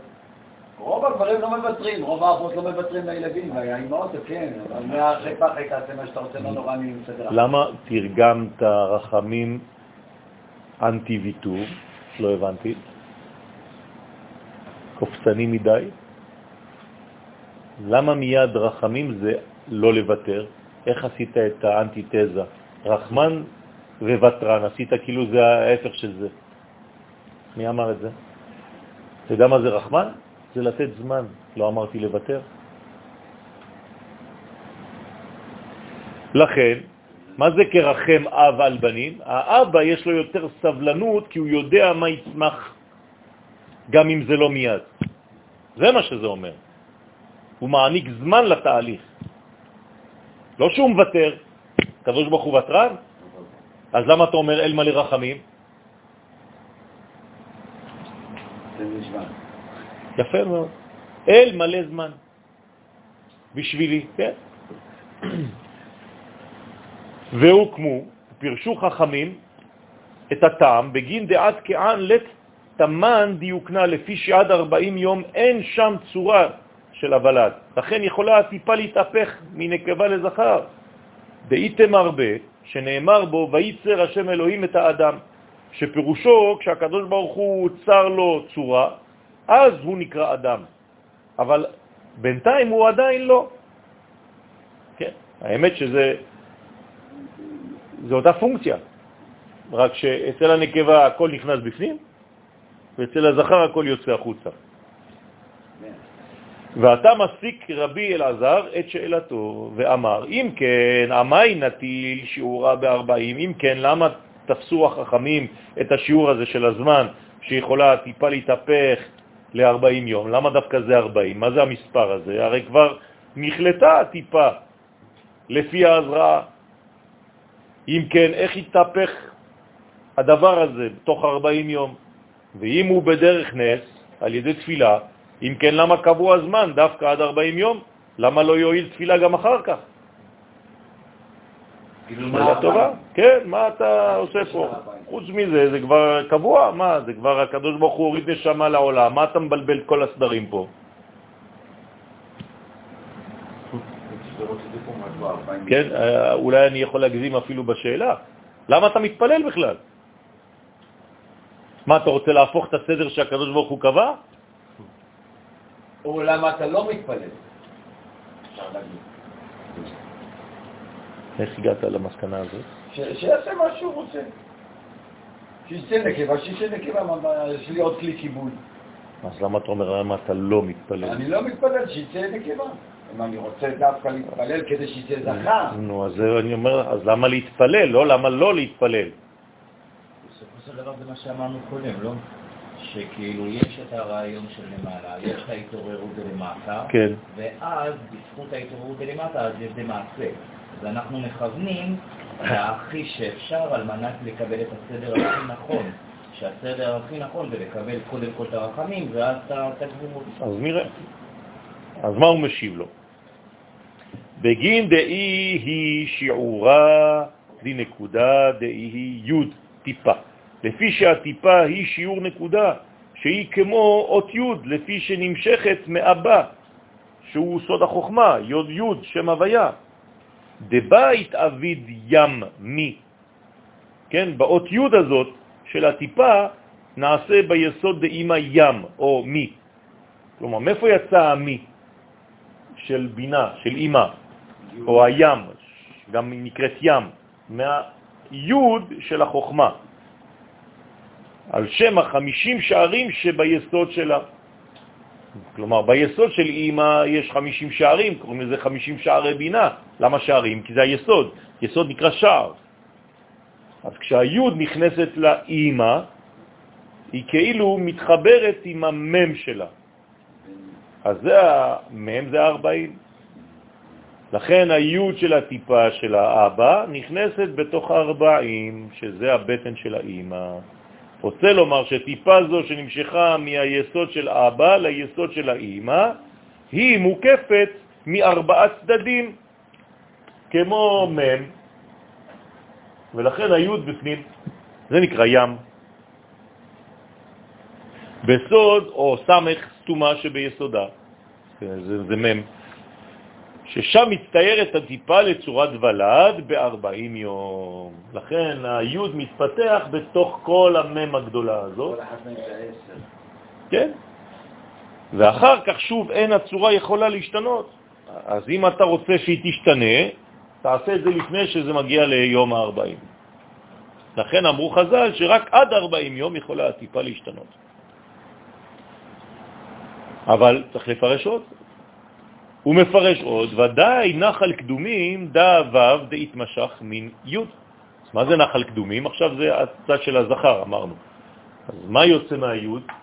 כשהיוד מתפשטת, זה ו', נכון? היוד הופכת לו', אז זה נקרא נחל, הנחל זורם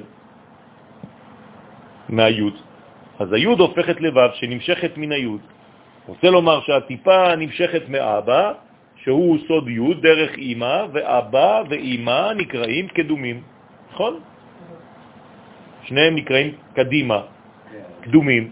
אז הטיפה הזו מתפשטת בכל הוו קצוות, כמו האות וו, לכן היא מתפשטת פה בסוד 1, 2, 3, 4, 5, 6, זה הוו, וזה אירנפין, ואז היא מתארכת כמו נחל, זה הסוד של האות וו, והשקע את כל פני האדמה, הוא מפרש מהי פני האדמה, על איזה פנים נאמר, אמר אלא אילן אנפין, אלא הם הבחינות של הפנים, או של הפנים של היסוד דמלכות הנקראת אדמה. בסדר? בעינון סומק וחיבר וירוק ואוקם. כלומר, יש פה ארבעה צבעים, אדום בצד שמאל, בקו שמאל, והיינו בגבורה, שביסוד של המלכות, לבן בקו ימין שבחסד, שביסוד שלה, וירוק באמצע, שבתפארת שביסודה. ומה זה השחור? היא המלכות בכלל, של היסוד.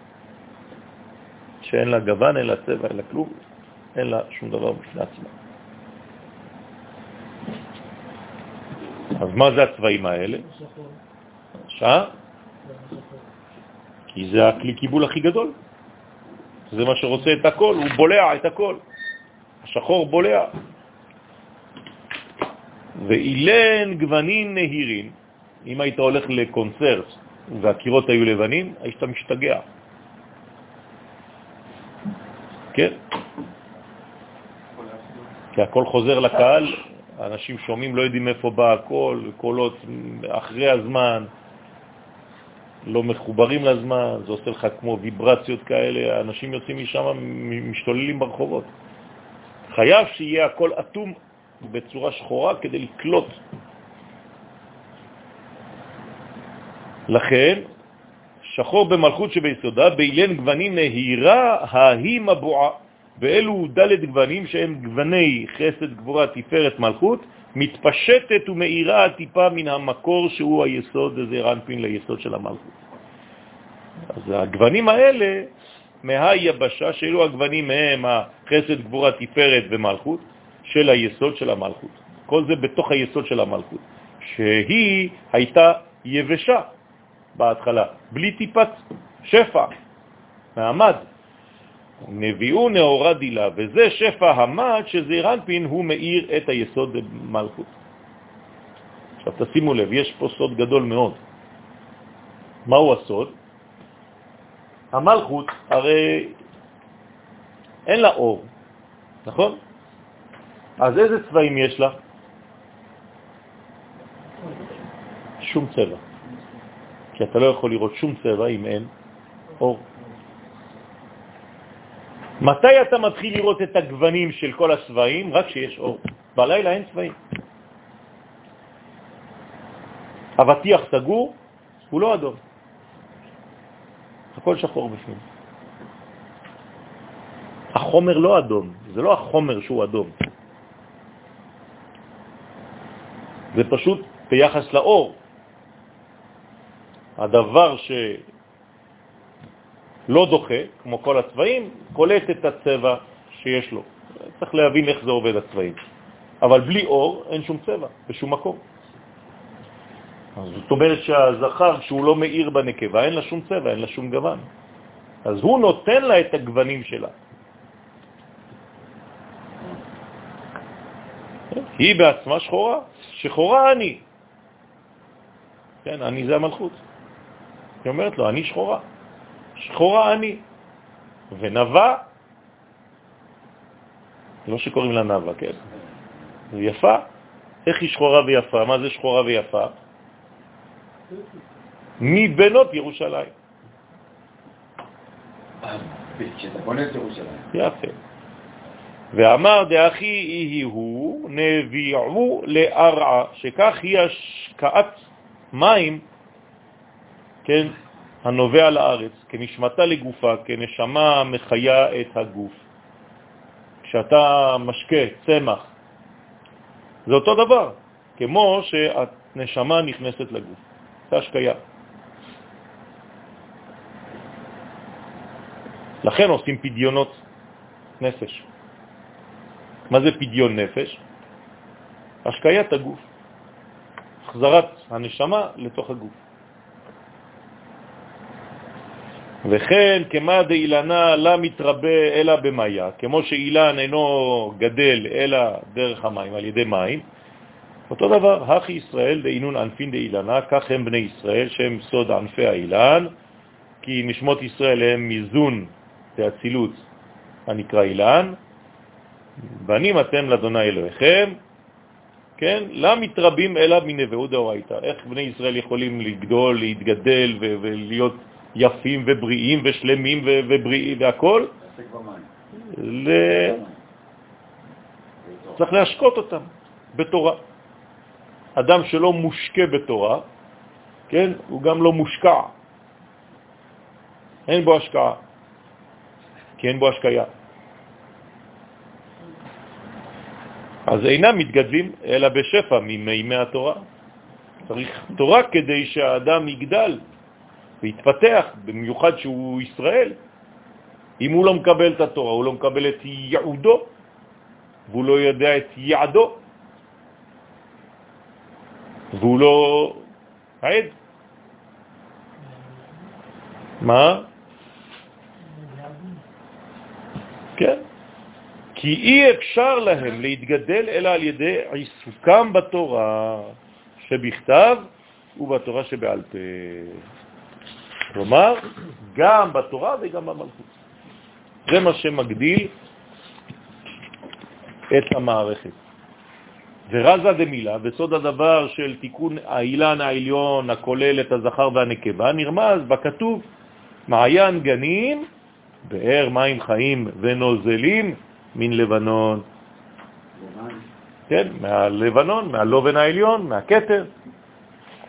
הוא מפרש מה זה מעיין, זה החוכמה. מעיין זה חוכמה. זו החוכמה מקבלת את השפע מן הכתר, שהוא מקור המעיין.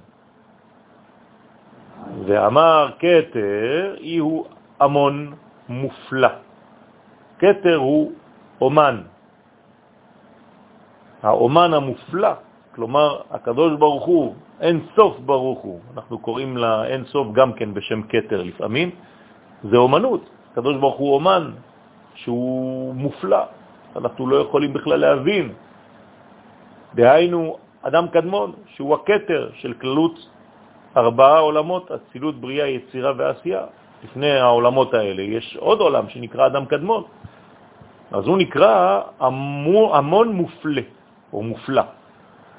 דבעה לנת אילנה בגינתה, שרצה לנטוע אילנות בגן, כלומר רצה שאחר שבירת הכלים ומיטת המלאכים, רצה להחזיר ולתקן אותם בסוד העיבור באימא, הנקראת גן. כדי שיתקנו מהם פרצופי זכר ונקבה, גם יהיה בזה תיקון לכל העולמות. כלומר, אחרי שבירת הכלים התחיל מנגנון התיקון, וזה דברים מאוד מאוד חשובים כדי שהעולם הזה יגיע לתיקונו. זה מה שהקדוש ברוך הוא רצה, לעשות לו התברך דירה.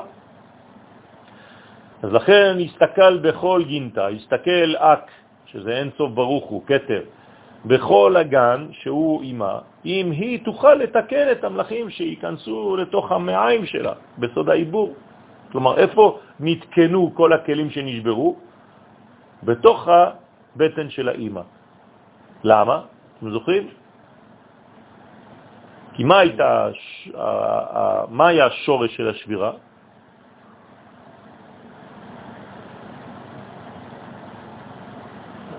אנא אמלוך.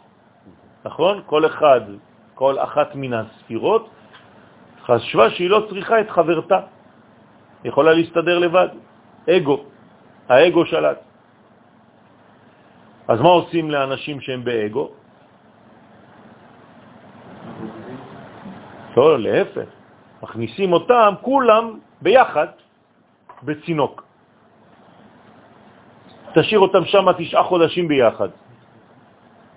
זה מה שקורה בתוך הבטן של אימא. הבנתם? מכריחים אותם להיות במקום דחוק, שאין הרבה מקום, כדי שילמדו לחיות ביחד.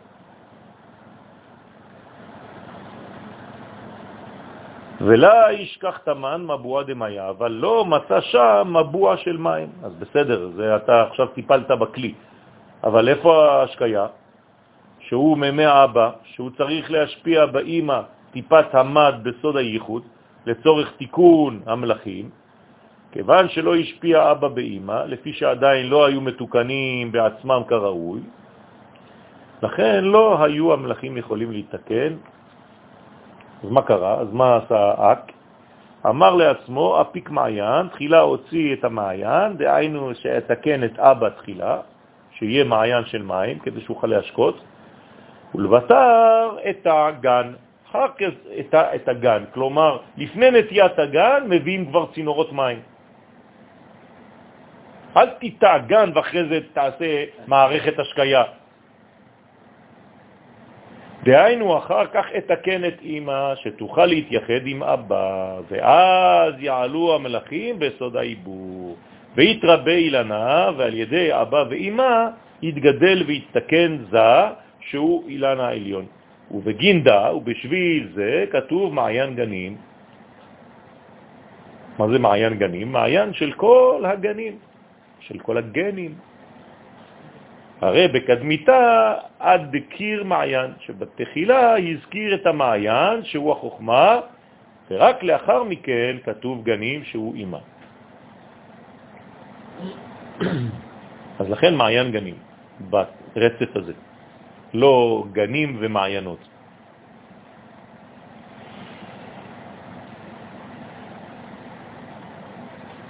הוא מפרש עוד את. איזה ספירה אנחנו עכשיו בעומר? סוד שביסוד. מי זה? שייך לרמח"ל הקדוש. נכון? בגלל זה כולם עייפים? נו, אז אני שואל, בגלל זה כולם עייפים? זה החום, החום. חום. יסוד שביסוד זה חם. הוא מפרש עוד את עניין הגן ואומר, ודע גן סדרים דאורייתא. זה רומז על גן פרשיות שבתורה. 53. אה. כן, כמה פרשיות יש בתורה? 53. רוצה לומר שאבא ואימא תקנו את זעיר אנפין, שזה תורה שבכתב, כן, הולידו את תורה שבכתב, מהחוכמה העליונה, ועימו נתקנה גם המלכות, שבה הוא עניין המספר של גן פרשיות התורה. בשביל זה נקראת המלכות גן, וגם היא מקבלת את שפעה מן המעיין שהוא החוכמה.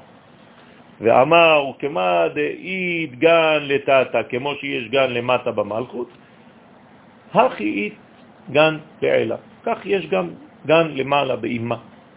ואמר, והי מעיין אי הוא במוחה. וזה המעיין הוא במוח החוכמה הנקראת מעיין. המשקה את הבינה ואת המלכות הנקראות גן. וזה שכתוב מעיין גנים, שמעיין החוכמה משפט לשני הגנים. לכן זה בלשון רבים מעיין גנים ולא מעיין גן. גם בינה נקראת גן וגם מלכות נקראת גן. יש לנו שני גנים, ולכן המלכות והבינה צריכות להיות מושקות כן, על ידי המעיין.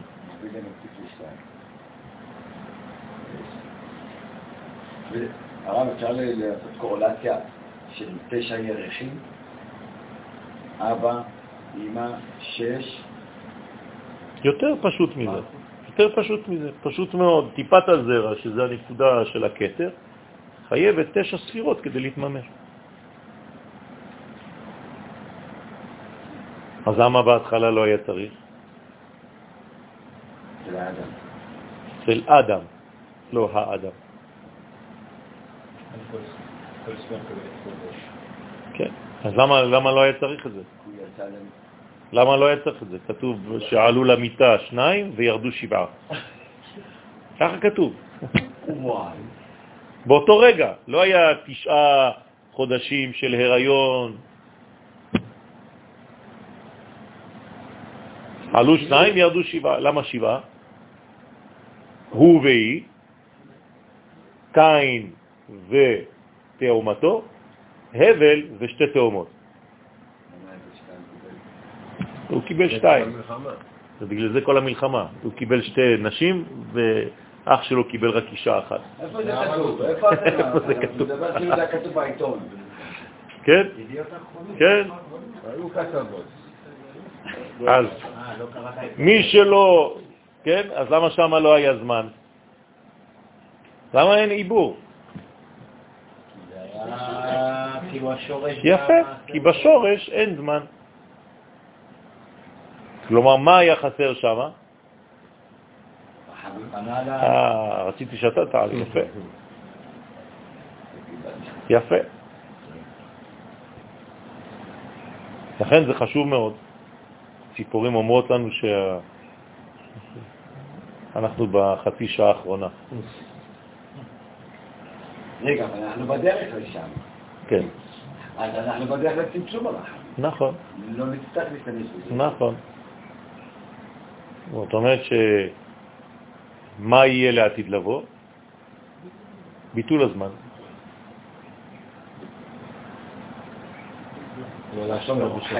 מה? לא נשתמש כבר בשעונים. קל עכשיו, זה רק במשפטים האלה. חיים את זה גם. הזמן. איך חיים בעולם הבא? בלי זמן. איך הקדוש ברוך הוא, הוא שורש החיים והזמן לא שולט עליו? אה? אז צריך להבין. מה, לא משעמם להם? צדיקים יושבים ועצירותיהם בראשיהם ונהנים מזיו השכינה. כמה זמן אתה יכול כבר ליהנות מזיו השכינה? אבל אין זמן. זה הסוד. אין אין. זה הכל, הכל מלא עכשיו. הבעיה שלנו זה האתמול והמחר. כל הזמן אנחנו שם, אף פעם לא פה. כשאתה פה, אתה לא פה, אתה כל הזמן מה מחר, וכשאתה כבר מזדקן, מה היה אתמול?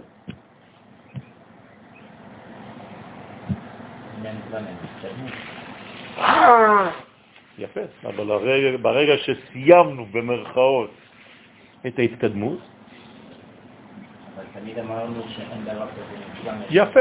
אז לכן יש גם בעולם מקביל שאין בו זמן, התקדמות בצורה אחרת, שלא מלובשת בזמן שאנחנו מכירים. נכון, נכון, זה בעצם השמיניות. זה מימד נשמתי. אבל צריך לראות איך אני להכין דברים כאלה. אוקיי, אני אתן לך זמן. אתן לך זמן. בינתיים יש לך עוד זמן. כן, אבל אני רוצה להשתלם מהר. כן? עוד מעט זה לפן.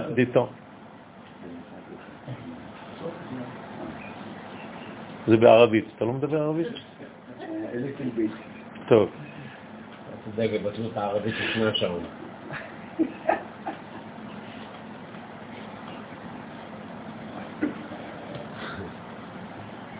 מזמרה. ואתה מפרש את עניין האילן, ואומר, אילנה גופה. האילן הוא הגוף, שהוא התפארת, כלומר שזה אירנפין, תפארת. אנפין דילה דרוין, הענפים של האילן הם הזרועות שלו, כן? שהם חסד, גבורה, והרגליים הם נצח והוד, והיסוד נכלל ביניהם. רק פירט את הוו קצוות של זעיר אנפין. כלומר, מה זה זעיר אנפין? זה איזה מין עץ כזה, שיש בו ענפים, אחד לפה, אחד לפה, אחד לפה, אחד לפה, אחד לפה, הנה. בסדר? ומה שכתוב ונוזלים מלבנון, דהיינו דה לבנה, זוהי הלבנה שהיא המלכות. מה זה ונוזלים מלבנון? אז למה זה המלכות? והיא דלת, שהיא נקראת דלת לפי שהיא דלה בגלותה, דלה בגלות, ונוזלים ממנה רק מעט שפע. ועלי תמר ועליה נאמר, יזל מים מדלייו, שאפילו כשהיא בבחינת דלה, גם כן נוזלים ממנה קצת שפע. לא כתוב מדלייו, מהדליים, דלי ברבים, אלא מדלייו, מהדלים, כדל. ויילון לבני נשה דלה משתדלין באורייתא. אז הוא אומר, אתה יודע למה?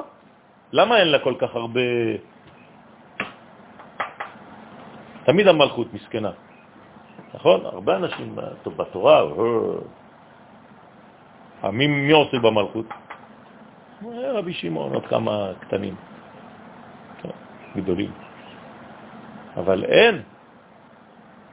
אוי להם לבני אדם שאינם עוסקים בתורה, שבשביל זה נבראו, ורק על ידי עסק התורה הם יכולים להתגדל. דהתקריאו עצים יבשים, שהם נקראים עצים יבשים בלי לחלוכית מימי התורה. דעינון עתידין לאות, בנורה דגהנום, הם עתידים להסתרף באש של הגהנום. מה שאין כן תלמידי חכמים עליהם אמרו חז"ל בסוף מסכת חגיגה, שאין אור של גהנום שולטת בהם, כמו אברהם אבינו. ולאו למגנה אמרו מראה מתניתין, ולא לחינם אמרו חכמי המשנה, מסכת ברכות כ"ח, דאינון עמלים וירתין גהנום, שהם עמלים בעוס, בעסקי עולם הזה ויורשים גהנום לפי שלא למדו תורה. ואמר עוד, אף על גב דמתרבה אילנה דאיהו גופה דאורייתא, אף על פי שמתגדל האילן הזה שהוא גוף התורה, רוצה לומר שהאדם לומד תורה שעושה תיקון בזעיר אנפין, ולת לאיבא דאינון פיקודין דעשה, אבל אין, אם אין לו פירות, דהיינו שאינו מקיים את המצוות, מצוות עשה שבתורה, מה כתוב עליו? רק עץ עץ רומז על תלמיד חכם, אשר תדע כי לא עץ מאכל הוא, פירוש שאינו מקיים את המצוות של התורה, אז הוא כמו אילן סרק שאינו עושה פירות. כלומר, אדם שלומד תורה ולא מקיים אותה, הוא כמו אילן שאין בו פירות. אז מה עושים עם אילן כזה? מותר להחריט אותו. אם הוא מפריע לי עץ כזה, מותר לקרוא